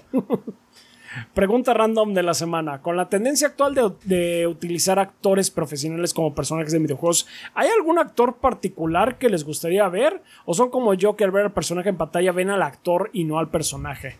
¿Creen que esa tendencia crezca a un punto donde haya actores dedicados a videojuegos? Saludos a ustedes a toda la banda. Pues O ya sea, hay los actores, actores- dedicados a videojuegos. Sí. O sea, ese es el problema, que esos actores dedicados a videojuegos hasta cierto punto Ahora- están perdiendo trabajo. Sí, ya hay Sí. actores dedicados a videojuegos. Todos los que solo doblan videojuegos. Sí, y sí, sí. hacen motion capture y demás. Esos son actores de videojuegos. Y son muy versátiles. Por ejemplo, Troy Baker tiene mil rostros. Tiene la misma voz de Troy Baker. Excepto cuando hace, cuando hace al este. ¿Al guasón? al guasón. No, al... Sí, él hace el guasón. El que hace al pingüino es este Nolan North. Um, Mm, mm, ok. Sí. De hecho, cuando, cuando- cuando alguien, cuando alguien hace algún personaje de Batman es cuando sí le meten más ganas para cambiar la voz. en general. Pero Sí, pues, sí, sí, sí. hemos tenido muchos actores de videojuegos en particular que se han visto, que se han vuelto pues íconos de la industria en particular y que salen en muchos videojuegos. Pero bueno, los estudios sí están apostando más por el Star Talent. Star Talent. Sí. Ajá. En general, Y, el Star sea- Talent es algo que a lo que muchos le están apostando, no solo en videojuegos, en doblaje, en, pues, ya sabes. Como dije alguna vez en un podcast, yo no soy muy bueno, como que no me importa el mundo de la farándula, no soy bueno siguiéndolo. Entonces, si, si no es un actor realmente grande, luego ni me doy cuenta. Sí, o sea, O sea, si no es Nicolas Cage tiene o que ser Keanu. Stallone, Tiene que ser Keanu o Nicolas Cage, algo así como ridículamente grande. Aparte tiene que ser grande, aparte en la cultura también de como mem- de meme. O de Porque sí- nuestra, o de nuestra, o, nuestra o cuando más, o también. cuando eran más jóvenes nosotros. eh, porque si no, la neta no me entero luego. Es que él está el actor. Ah, bueno, enterado. Soy Sí. muy malo yo haciendo esa relación. Soy muy, muy malo. Un gato. Así es. Así es, ahí, ahí está Mina. Esperemos que no va a apagar la compu, ¿verdad? Bueno, ojalá que no, pero ya empezó a comer cosas. Luego, ahorita la quito. En fin. Este, pregunta random de la semana con tendencia actual. Ah, no, bueno, esto ya. Saludos a ustedes y a toda la banda. Gracias, Shadow Ryujin. Pues data, no saben los comentarios, pero te escucho, Adrián. Yo sí veo los podcasts cada semana. Está bien. Esa gente que Está s- bien. si nos ve todo el podcast me sorprenden. Así es. Iván Delgado Bravo nos dice, muchas gracias a Ryujin, nos dice, ¿qué onda gordos? Espero estén muy bien y el calor infernal de Murder no les esté pegando fuerte, no se está Hijo, pegando está. cabrón. Hijo de la chingada. Pregunta súper básica, tengo ganas de adquirir un PlayStation 5 y por economía, la verdad, me gustaría adquirir una versión que solo admite juegos digital. Algunos pros y contras en comparación al Play que se puede introducir juegos físicos, diferencias en cuanto a rendimiento o gráficas No, no hay. de... No, nada de Cero. eso. La única diferencia Cero es el de lector de discos. Así la es. desventaja es que si tienes un PlayStation 4 y tienes juegos en disco, no vas a poder aprovecharlos y jugar las mejores versiones que son optimizadas para PlayStation 5, no con esas versiones de discos. Sí, así es. Pero de ahí en fuera Sí, no. el rendimiento de los dos PlayStation es idéntico. Es es que en realidad es lo mismo, nada más no tiene el drive. Sí. Eso es lo único. Bueno, sí, sí hay otra ventaja dentro de lo que significa un PlayStation 5. Es un poco más pequeño. Sí. Eso es todo. pero porque es- el- es es, es- es- minúsculo. es así, es así. O sea, de por sí el pinche Play 5 es una bestia. No es como si pudieras todo. acomodar otra cosa nada más porque no tiene lector. Así como, sí, ya voy a poder sí. acomodar otros dos switches ahí. No. No, no, no, no. Es más No. pequeño, pero la mames. O sea, es más pequeño. Supongo que- es un, es un hipopótamo de todas maneras. Es enorme. Supongo que es estética, estéticamente más pleasing o más agradable. Es más simétrico. es por la simetría que tiene, pero. Eh. Así es. Va a seguir siendo un modem. Sí, Sí, co- sí, sí, como nota te puedo decir que yo he usado muy poco mi drive del PlayStation 5. La verdad casi no uso Con, discos. con algunos juegos vale la pena cuando son muy grandes. O sea, el, el, Jedi Fall, no, el Jedi Survivor hubiera sido muy, mucho más rápido. Mucho, muy cómodo, sí, tenerlo con el disco, pero bueno. Pero seguro hay parche gigantesco también, ¿no? Metiendo el disco. Quién sabe, no, no, no lo viví. Sí, no. Cuando bajé el juego, bajé todo y ya venía el parchito incluido. Era un huevo. Era un huevo, era enorme. Era grandísimo. la, la, ventaja del digital es que de todos modos tienes que bajar mucho porque es así como, bueno, nada más lo descargo y ya viene todo. Ajá, sí. Si tienes buen internet no hay problema, la verdad. He tenido que usar mucho esa feature de andar bajando juegos grandes esta semana por algunas situaciones. Y pues, ya cuando tienes internet verga ya ni se siente. Sí, pero bueno, si no tienes un internet bueno porque no lo puedes costear o en tu región no hay porque no es algo común, no es algo común, no es algo común, Ajá, pues sí, no, peor discos. Sí. Que, que, o sea, Survivor son más de 120 gigas. Es una locura. Sí, sí, sí, sí lo es. Pero no, de rendimiento eso es lo mismo. Sí, por eso, por eso no te preocupes. Muchas gracias por ser siempre los mejores y ofrecer lo mejor en cuanto a contenido. Ustedes son los hombres. Muchas gracias, Iván. Gracias, tú eres el hombre. Gracias. Otra cuestión, ¿podrían mandarle saludos a mi papá, el señor David Delgado, que se tiene que aventar los podcasts con de los gordos en nuestro negocio mientras chambeamos? Dice que le gustan más los podcasts de asesinos seriales y misterios, pero se aguanta. Ok. señor, saludos, señor David. Señor Delgado. Saludos al señor David. Una disculpa. Una disculpa, sí. Posdata, por favor, no es Chile, pero les arde, perro. Ladren perros. Es ladren perros, sí. Ladren. Sí, no soy Chile, pero les arde. Ladren perros. Sí, sí, sí. Gracias, Iván. Mm, tigre Negro. Rápido, no pregunten. Solo firmen esta hoja de aceptación del pedido de mil unidades de pollo enlatado. Luego los explico. No. No. No, gracias. Pregunta conflictiva de la semana. ¿Cuál es el deporte favorito de cada uno de los gorditos? Street Fighter. ¿Cuentan los esports? sí, Street Fighter. ya.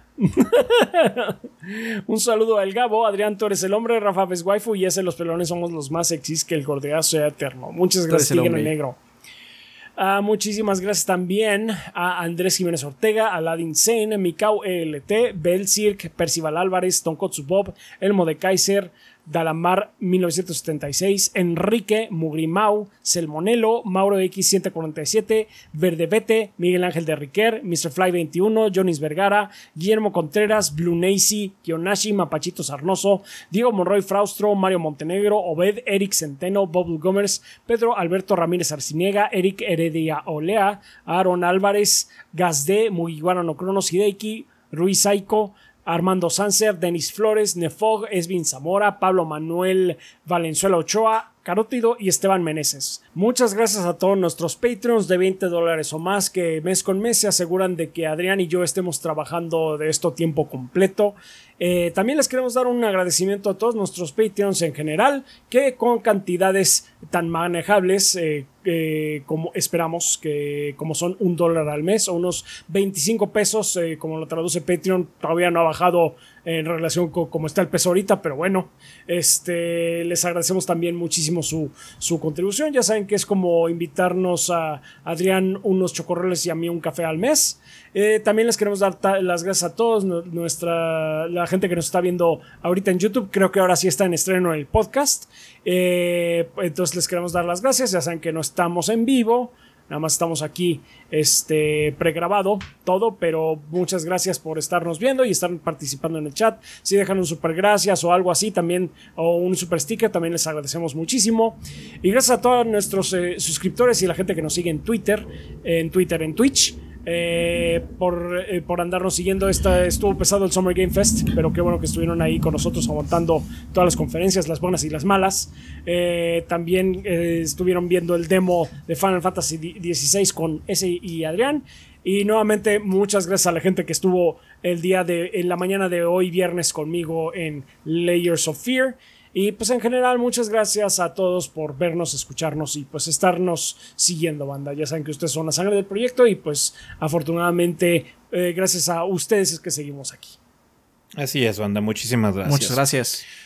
Vale, pues vamos a pasar a la sección de preguntas, banda. Ya saben que si quieren participar en esta parte del programa, lo único que tienen que hacer es dejar su pregunta en forma de comentario aquí en el video en YouTube que están viendo. Nada más, por favor, coloquen la palabra pregunta al inicio de su comentario para que sepamos que viene dirigido a esta sección. Pueden hacer lo mismo en la página o utilizar las salas específicas para preguntas y para el tema de la semana, si también quieren participar del tema de la semana, que está en nuestro servidor de Discord, que es discord.gg diagonal 3 gordos B. Ahí hay dos salas específicas para preguntas. Eh, bueno, para estas situaciones del podcast, una para preguntas y una para el tema de la semana. Eh, esas salas son completamente libres, cualquier persona las puede utilizar, no tienen que ser ni suscriptores, ni Patreon, ni nada. Cualquier persona las puede usar, solo tienen que unirse al servidor de Discord. Vale, preguntas como cuáles, como la de Jorge Carrillo Estrada, que nos escribe, nos dice, hola gordos y team del staff, antes de mi pregunta daré un contexto. Unos amigos y yo nos íbamos a juntar para ver las transmisiones del Noetes y resulta que al día siguiente era el evento del Doritos Pop y ni nos dimos cuenta. Al revisar los hashtags del Summer Game Fest, la gente decía que era aburrido o decepcionante, con pocos juegos que justificaban el hecho de estar viendo un stream en lugar de simplemente anunciarlos por separado y ni hablar de Capcom, que en mi opinión su transmisión se quedó muy abajo. Eso sí, me gustó lo que hizo Xbox y Bethesda. Al final no vimos ninguna transmisión debido a las fechas y la poca publicidad que vimos en redes sociales y eso que mis amigos tienen más de dos redes sociales. A lo que pregunto, ¿será que el E3 tenía cierta magia que unía a la comunidad por varios días para ver las diferentes conferencias y hasta había debates de cuál compañía había hecho una mejor presentación o simplemente aún nos adaptamos a este nuevo formato de conferencias veraniegas. Espero no haberlos aburrido con tanto texto, les deseo mejor y saludos a la banda Gordadora de Sonora. Es cosa de la gente. O sea, yo sentí este Summer Game Fest muy similar al E3. O sea, la única presentación que no tuvimos en esta ocasión fue Nintendo. También lo que es cierto es que está más separado, porque la de Sony fue todavía una semana antes que la de Summer Game Fest. Pero todas entran en el mismo paraguas, ¿no? Sí. Sí. Pero creo que tu respuesta está en el mismo comentario. Te refieres a esta época como el no E3, siempre relacionándolo con el E3. Sí. Y mucha gente está haciendo eso. Nada más no puede seguir adelante. A pesar de que la conferencia de, de Ubisoft fue el- prácticamente el mismo estilo de conferencia que íbamos haciendo años. Con cosas buenas y malas. Y Capcom, bueno, Querían Capcom cringe, ahí hubo cringe, carajo. Ajá, y hubo cringe. Sí. Y lo mencionamos en el Summer Game Fest. Mostraron juegos muy padres. E, Indudablemente el ritmo de la presentación falló, pero mostraron muchos juegos padres. Hubo un nuevo Yakuza ahí. Mm. Ajá. Entonces, y bueno, muchos más. Entonces, también es el hecho de que la gente nada más no puede avanzar, la neta. No, y además mucha eh, animosidad en contra del Summer Game Fest en- eh, como tal. Diciendo que no, pues que Jeff Kingley, que el Doritos Pop mató al E3 y que quién sabe No, el qué, y E3 se lo mató solito. Se mató solito. Ellos se dispararon en el pie. No entiendo por qué esa furia en contra de Jeff Kingley, que se está, que se ha regodeado en redes sociales y demás. Sí, pero pues también él- ellos él les no lo dijo, yo- escucharon. yo- él les dijo, esto va a pasar, cabrones. No le hicieron caso, lo corrieron. Ajá. este, si no les gusta, está bien. Pero piensen que lo que están pidiendo es algo que no lleva años ni siquiera existiendo. Porque el E3 que ustedes recuerdan que era bien padre, años de eso. Ah, El 3 murió hace mucho tiempo. No, la Este, gente se quejaba y- igual de E3. Es que el E3 estuvo. Sí, Sí, sí, es lo mismo. Lo que es cierto, lo único que sí estoy eh, de acuerdo son dos cosas. Una, que como está más separado el, el- el gran como núcleo, pues la conversación no suele ser entrecruzada. Solo pasa. Esto pasó en PlayStation. Punto final. Esto pasó en el Summer Fest. Las únicas entrecruzadas fue eh, lo que pasó entre domingo y lunes porque fue mucho. Ajá. Pero eh, esos, esa, eh, esa tiroteo de palabras básicamente que se hace gracias a que pues, todo está pegado, eso sí, desapareció, eso sí es innegable.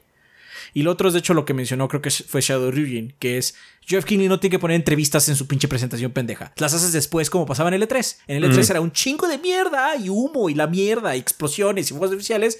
Y luego ya te ibas a sentar con los desarrolladores a hablar de su magnum opus, porque a los desarrolladores les encanta hablar de lo que están haciendo. Muy obvio, llevan años haciéndolo pero no va en ese tipo de presentaciones. No lo va, no va, perdón, no va. O sea, hace que, se, hace que vayas a 100 por hora en el, en, en el comercial y metas freno y te estrelles contra el parabrisas, básicamente.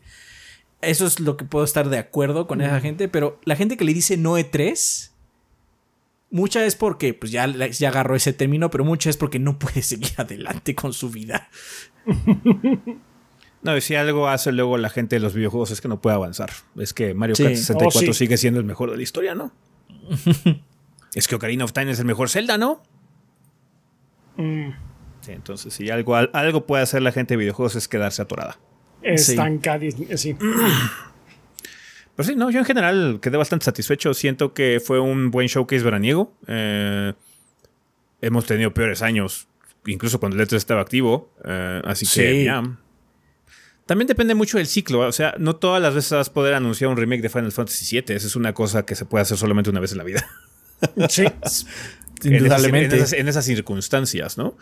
Entonces, sí, es muy distinto. Eh, el problema que tenemos ahorita es que no hubo tantas cosas nuevas como generalmente hay en algunos años.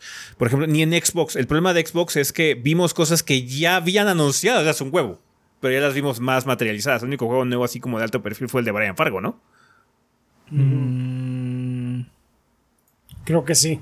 Porque, o sea, Fable ya sabíamos, About ya sabíamos, Starfield ya sabíamos, Forza ya sabíamos. Hellblade, Hellblade ya ya sabíamos. sabíamos. Sí, o sea, nada más lo único nuevo sorpresa fue lo de Brian Fargo. Quizás eso fue lo único que faltó, así como el factor wow en ese sentido, porque ya teníamos como consideraciones. El factor wow, de hecho, fue el deep dive de Starfield. Siento que fue las cosas que más apantallaron, aparte de Star Wars Outlaws, que fue el juego nuevo que vimos, ¿no? Bueno, que, Ese estuvo también en Xbox. que fue. Ubisoft también, Sí. ¿no? Eh, el deep dive lo vimos en Ubisoft. Em, pero fue un buen año, en general, siento que Sí, estuvo bien. Estuvo padre. O sea, la conferencia de PC Gaming Show estuvo culera. pero lo que presentaron estuvo padre. De hecho, eh, creo que es de las veces donde más hemos hablado de juegos. Cortamos muchos, Sí. muchos. Y aún así hablamos de muchos en el podcast. Entonces, o sea, si no te gustó, está perfecto. Si no le gustó a mucha gente, chingón. Pero tampoco vamos a regresar a esa época, ¿eh? Lo siento. No, deja tú O, que no o avanzan, a o regresar a avanzan esa- o sufren. No, vamos- no solo no vamos a regresar a esa época, no vaya, no hagamos de cuenta que el E3 era inherentemente mejor porque no. o sea, había E3 bastante pinches también. Y la gente que recuerda con cariño las E3 los E3, las conferencias de antes, pues sí, pues es el mismo formato. O sea, usted, recordemos que lo que veíamos era las conferencias alrededor del E3. Con eso nos emocionábamos. El E3 era lo que estaba en el piso hasta allá. Y. Pues sí, o sea, segui- sí, seguimos teniendo eso. Sí, de hecho, lo que perdimos fue el, lo que perdimos fue el piso. Si acaso. eh, el- el- la presentación, la exhibición, que muy poca gente pudiera checarla. Y los hands-on, la gente que iba allá y decía, yo probé esto y pasó esto y demás. Eso es lo que perdimos.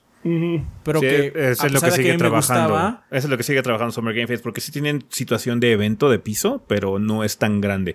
Aunque de hecho Sí. la prensa en general ha dicho que les gusta más este formato porque es más cómodo. Y lo puedo es ver. más cómodo. Ajá. Eso se ha perdido, pero a la mayoría de las personas no les interesaba eso. Aunque me digan lo contrario, porque ahorita que se perdió eso, nunca han dicho, no, es que a mí me encantaba escuchar cómo alguien hablaba del juego. Mm, No, siempre dicen, es que uno va a sus padres. sí. Entonces, también no nos hagamos pendejos. Lo que nosotros son las presentaciones que son del E3. Por lo menos Geoff lo que sí dice es, vamos a hacer todo esto conjunto. Por lo menos lo único- el E3 no era de ellos, no era de la ESA. Solo eran días antes de que se abriera el E E3. Sí, sí, sí.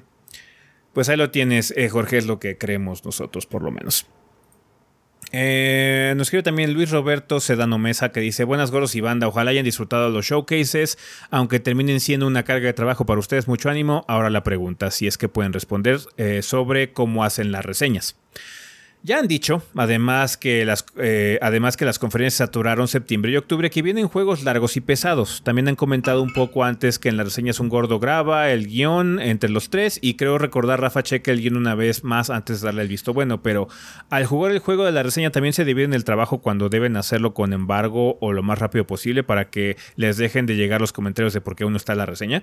No es por decirles una sugerencia, sino que así lo terminé imaginando. Ustedes haciendo el pa- eh, piedra, papel o tijeras y como van perdiendo se reparten. Tú te enfocas solo en la campaña eh, principal para ver si está buena. Tú verás las mis- misiones secundarias y algunos coleccionables para ver si están decentes o mínimo solo sirven para grindear. Pero por último tú jugarás intercambiando principal y secundaria para ver si se mantienen entrelazados o si tiene buen ritmo. No. No, No, no, por no, supuesto no, que no, no. no, no. Lo importante de hacer una reseña entre los tres no es que cada uno se enfoque en un aspecto en particular del juego. sino que experimentemos el juego relativamente de forma similar para poder expresar una opinión en conjunto. Estábamos comentando, no, es que a mí me gustó todo esto y Igual Adrián dice, ah, es que a mí no tanto porque me recuerda a esto, porque no lo sentí tan padre o porque el esquema de control no me gustó. Ah, bueno, discutimos un poquitín e igual de ahí sale una idea para poder comentar en la reseña y tratar de hacer una expresión un poquito más globalizada. ¿Sabes qué? Esto puede funcionar, pero a ciertas personas les puede causar problemas esta situación por X o Y razón, ¿no? Algo que sí ocurre es que la persona que se dedica a grabar, sabes que es que mm, a Rafa le tocó grabar esta reseña, Rafa va a tener que jugar un poco más que las otros dos, porque aparte de que tiene que tener footage, gameplay para que salga en el video, porque nuestros videos son de luego de más de 20 minutos, eh, sí tiene que explorar un poquitín más el asunto para que podamos verlo y utilizarlo en, cuestión, ah, en caso de que hagamos alguna referencia a ello, ¿no? Así que, ah, bueno, es que este minijuego de Yakuza salió bla, bla, bla. Ah, entonces tengo que jugar ese minijuego un poquitín porque si lo referenciamos necesitamos gameplay porque seguro van a ser uno o dos párrafos y necesitamos llenarlo con gameplay diverso. Sí, de hecho a veces pasa que hay que volver a regrabar después del guion. Sí. Ah, ¿sabes qué? Yo no, grabé eso que estás diciendo, lo voy a grabar. Sí. Ajá. No podemos dividirnos las cosas como mencionas porque en primer es imposible. ¿Cómo me dedico solo a las misiones secundarias? Tengo que jugar la campaña para avanzar. Sí, estás, sí, la mayoría de los juegos tienen ligadas las eh, quests secundarias que puedes hacer a la principal. ¿En, qué punto estás en, la misión principal? ¿En qué punto estás en la misión principal? Entonces tienes que hacer la principal para ir progresando las secundarias. Cosas como, por ejemplo, Skyrim, pues sí, ahí sí puedes hacer lo que tú quieras y a lo mejor no hacer nunca la quest principal. Aunque te pierdes de cosas si no haces la quest principal. No, te mm. pierdes de algunos gritos. Sí. sí, de hecho te, pierdes, básicamente cómo aprender a gritar. Así es. Eh, entonces, no, lo que no, es que siempre hay un paso vital que a la gente se le olvida. Entiendo por qué se les olvida, pero es el paso más importante. y se te olvida a ti escribiendo este, este párrafo. Tú dices que los, los juegan, luego hace un guion y luego Rafa, nada más él solito lo checa y milagrosamente luego sale un video. No, bueno, sí. Hay un chingo de trabajo entre ese momento de terminar el guion y que ustedes ven el video. Sí, además, no si nosotros no terminamos de, si no terminamos de hacer el guion el lunes, es muy probable que el video no salga el miércoles, porque el martes se hacen todas las ediciones, todas las grabaciones de voz, todas las imágenes, todo lo demás del video. Y ahí, ahí en ese momento es donde realmente se divide el trabajo. Sí. Ahí es donde más dividimos el trabajo. Porque sí, el que graba el, el, juego tiene más chamba en, ese juego. Sí, porque él es el que le toca editar el video. Ajá, el video aparte. Porque pues él, sabe lo que grabó, ¿no? Él, lo vio con sus ojos, espero. Mm. y se acuerda mentalmente de qué hay, ¿no? Porque aparte ni siquiera los tres grabamos igual. No grabamos la misma, con, la, misma, en la misma forma. Cada quien se va acostumbrando a grabar y a editar sus videos, ¿no? Pero siempre hay más trabajo que solo decir, ah, sí, se pegan estos clips y sale un video mágico. No funciona así. Todo es un trabajo en equipo en ese sentido. Por eso las reseñas grandes se tardan más. Es un trabajo en equipo. Ya. El equipo viene en hacer el guion, en revisarlo, en grabar lo revisamos los tres también, no nada más lo reviso yo. Sí, los guiones grandes, los guiones grandes. Sí, de hecho leemos y releemos y releemos y releemos. Rafa es el que se encarga de tipear, él es el que físicamente está tipeando generalmente porque eh, es el que luego escribe muy rápido. mejor idea de cómo conectar ideas precisamente. Luego decimos algo, eh, o Adrián o yo decimos algún pensamiento, alguna línea, algún párrafo, y Rafa los adapta muy bien en ese sentido para que se escuche como más natural, ¿no? No tan entrecortado. Eh, pero sí, la lectura la hacemos entre los tres y ahí hacemos correcciones. Y luego se nos ocurre cambiar algo, se nos ocurre agregarle un párrafo, se nos ocurre borrar algo. Hemos borrado algo. ¿Sabes qué? Estos cuatro párrafos, borrarlos, están muy enredados. Vamos a empezar otra vez. Otra vez. Sí. Este, y con todo y todo, a veces se nos van cosas o nos equivocamos porque pues los juegos son muy grandes aparte. Sí. Y pues el trabajo en equipo es todo, porque sí, o sea, indudablemente los otros dos que no graban, a veces sí grabamos también los otros, pero generalmente es como ayúdame con esto. Y ya grabas un pedacito, ¿no? O multiplayers, como con Redfall, por ejemplo. Sabes que tú encárgate de estas clases o lo que sea y yo me encargo de estas o lee. Sí, sí, pero no, o sea, no puede, o sea, lo que esperamos transmitamos en la en las reseñas son la opinión pues condensada de los tres. Por eso las minis no son reseñas grandes. De hecho, las minis son diferentes, tienen guiones muy diferentes, tienen guiones nada más de uno y se notan. O sea, hay gente que sabe, que lleva tanto tiempo con nosotros, que sabe que el guion de Rafa y el de Ezequiel son con frases diferentes y con también gustos diferentes. Lo que busca Ezequiel en un juego no es exactamente lo que busca Rafa y se notan en esos videos de mini reseña, que recuerde, mini reseña nada más es que un gordo está participando en él, no nada más. Eh, no es que sea pequeña, porque demonios no pasa. Sí, este Adrián y Rafa ya se encargaron de romper ese tabú hace rato. No, no, perdóname. Con el mío solo, va, solo pasaba una vez y no creo que se repita. una vez, una vez, pero, una vez, pero casualmente tengo el récord, güey. O sea, Una vez, pero lo hice durísimo. no creo que vaya a suceder. Generalmente soy muy puntual. Y de hecho, esa reseña de Diablo pudo haber tenido más. Es que el juego es muy grande, tiene mucho. Está bien. Pero bueno, o sea, las reseñas grandes son así también. Eh, entiendo la, la, eh, las ganas de ayudar y decir, quizás de esta forma ustedes pueden recortar el trabajo, pero nos estás pidiendo que recortemos trabajo en la parte más importante, que es la Dice que no es una sugerencia. Dice que no es una sugerencia como tal, nada más es como una idea que él se imaginó cómo funcionábamos. Que él se imaginó cómo funcionaban. Eh, no, puedo entender. Cuando estás afuera y es que también cada canal, cada personalidad, cada streamer, cada influencer, cada youtuber, cada persona que hace contenido trabaja de forma muy distinta. Eh, y lo sé porque hemos, hemos platicado con nuestros pares y cada quien tiene como su forma de ver las cosas, su forma de trabajar, sus prioridades son muy distintas. nuestro esquema de trabajo es muy raro en particular. No es una situación común. No, nos hemos topado con alguien que sea tan raro como nosotros en ese sentido. Em, si es bueno, malo, peor, es, es, indistinto. Realmente depende mucho de cada quien. Em, pero sí, no, es, pues, entiendo que es difícil luego entender cómo funcionan las cosas. Y luego pensar en tu cabeza así, ah, es que yo siento que esto ha de ser lo más difícil, ¿no? Y luego resulta que no, lo más difícil es otra cosa o lo que lleva más tiempo es otra cosa.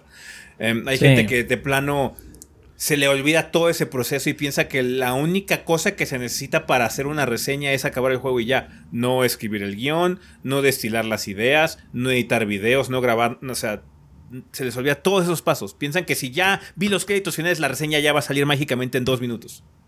Sí, sí, por eso cuando la gente nos dice, ¿por qué no ha salido tal video? Así como, lleva dos días afuera del juego, apenas lo estoy acabando. Si es mini, igual sale en dos días. Si eres grande, le faltan como cinco, hermano. Sí. sí. Sí, sí, sí. Es un proceso complicado, pero sentimos que por eso también nuestros videos han agarrado cierta identidad particular. Em, y esperemos que mucha gente por eso se quede con nosotros, porque pues tratamos de abarcar bastante. Por eso también la pinche reseña Street Fighter quedó brutal. Porque, de hecho, cuando estuvimos platicando, fue, es que estos son dos juegos, básicamente, güey. O sea, es, son dos juegos, es el, World Tour y aparte el Fighting Ground. El pinche Battle Hop lo metemos ahí en algún lado, ¿no? Pero sí, estos dos son las partes más grandes. Entonces va a estar monstruosa. Estuvimos tentados a partirle en dos. Pero no pasó. Pero no pasó. Y pues la edición toma tiempo. Editar un video de media hora es largo. Especialmente si quieres que lo que estás diciendo tenga coherencia con lo que estás viendo. Y bueno, también nuestras pendejadas de los monitos y eso toma mucho tiempo. Eso, también. Es, esa es nuestra absoluta culpa. y no nos ayuda, no ayudamos a nuestro propio caso. Así es. Aún así, somos más rápidos que antes. Sí. Mucho más rápidos que antes. Hemos ido mejorando con los años. Obviamente eso también va a ir perdiéndose con la edad. Pero en este momento eh, trabajamos más rápido que hace 4 o 5 años. También por eso hay más reseñas en el año. No, deja eso, por eso salen reseñas rápidas como la de Tears of the Kingdom. Mm, sí. Y todo el mundo nos pregunta, ¿cómo hicieron para acabarlo rápido? Pues queriendo acabar el juego, bro. Oh, sí, con ganas. con ganas de acabarlo se acaban los juegos. Con ganas de acabarlo. este, pues saqué dos minis esta semana. Entonces sí, este... Bueno, así no funciona. no. Funciona, pues como dijimos. Sí, sí, a grandes rasgos. Eh, dice, pues Data, gracias por todo su esfuerzo y aunque todavía no pasa con Shin Megami Tensei 5, aún creen que este y el nuevo juego medieval tengan una segunda versión con más contenido sobre la versión Golden. No creo que Shin Megami Tensei 5 tenga nueva versión. Si acaso Atlus sacará algún tipo de secuela o spin-off o algo así de, de ese juego en particular, si es que llega a ocurrir. Y el otro, si vende bien, júralo. Sí a Hashi no le gusta hacer sus versiones remasterizadas Goldens y demás. Es que no pude meterle estas 150 horas extra. Sí, esa madre va a durar más de 100 horas. Ya, ya lo presiento. Bueno, ahí el kit se encargará de hacer la serie. ah, sí. Vale, pues bueno, banda, muchísimas gracias por sus preguntas en esta ocasión. Con eso vamos a terminar la sección de comunidad. Muchísimas gracias y vámonos a despedidas.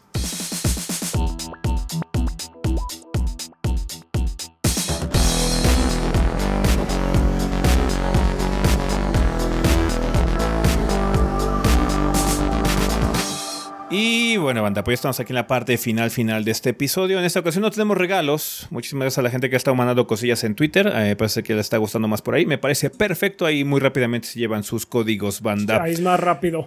Muchas gracias, eh, banda. ¿Tenemos alguna recomendación?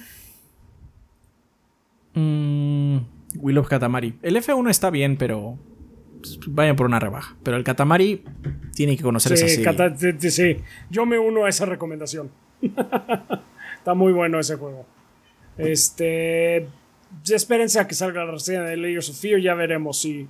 Todo pinta para que sí la voy a recomendar, pero podría dar una fea sorpresa después. Entonces, ya veremos.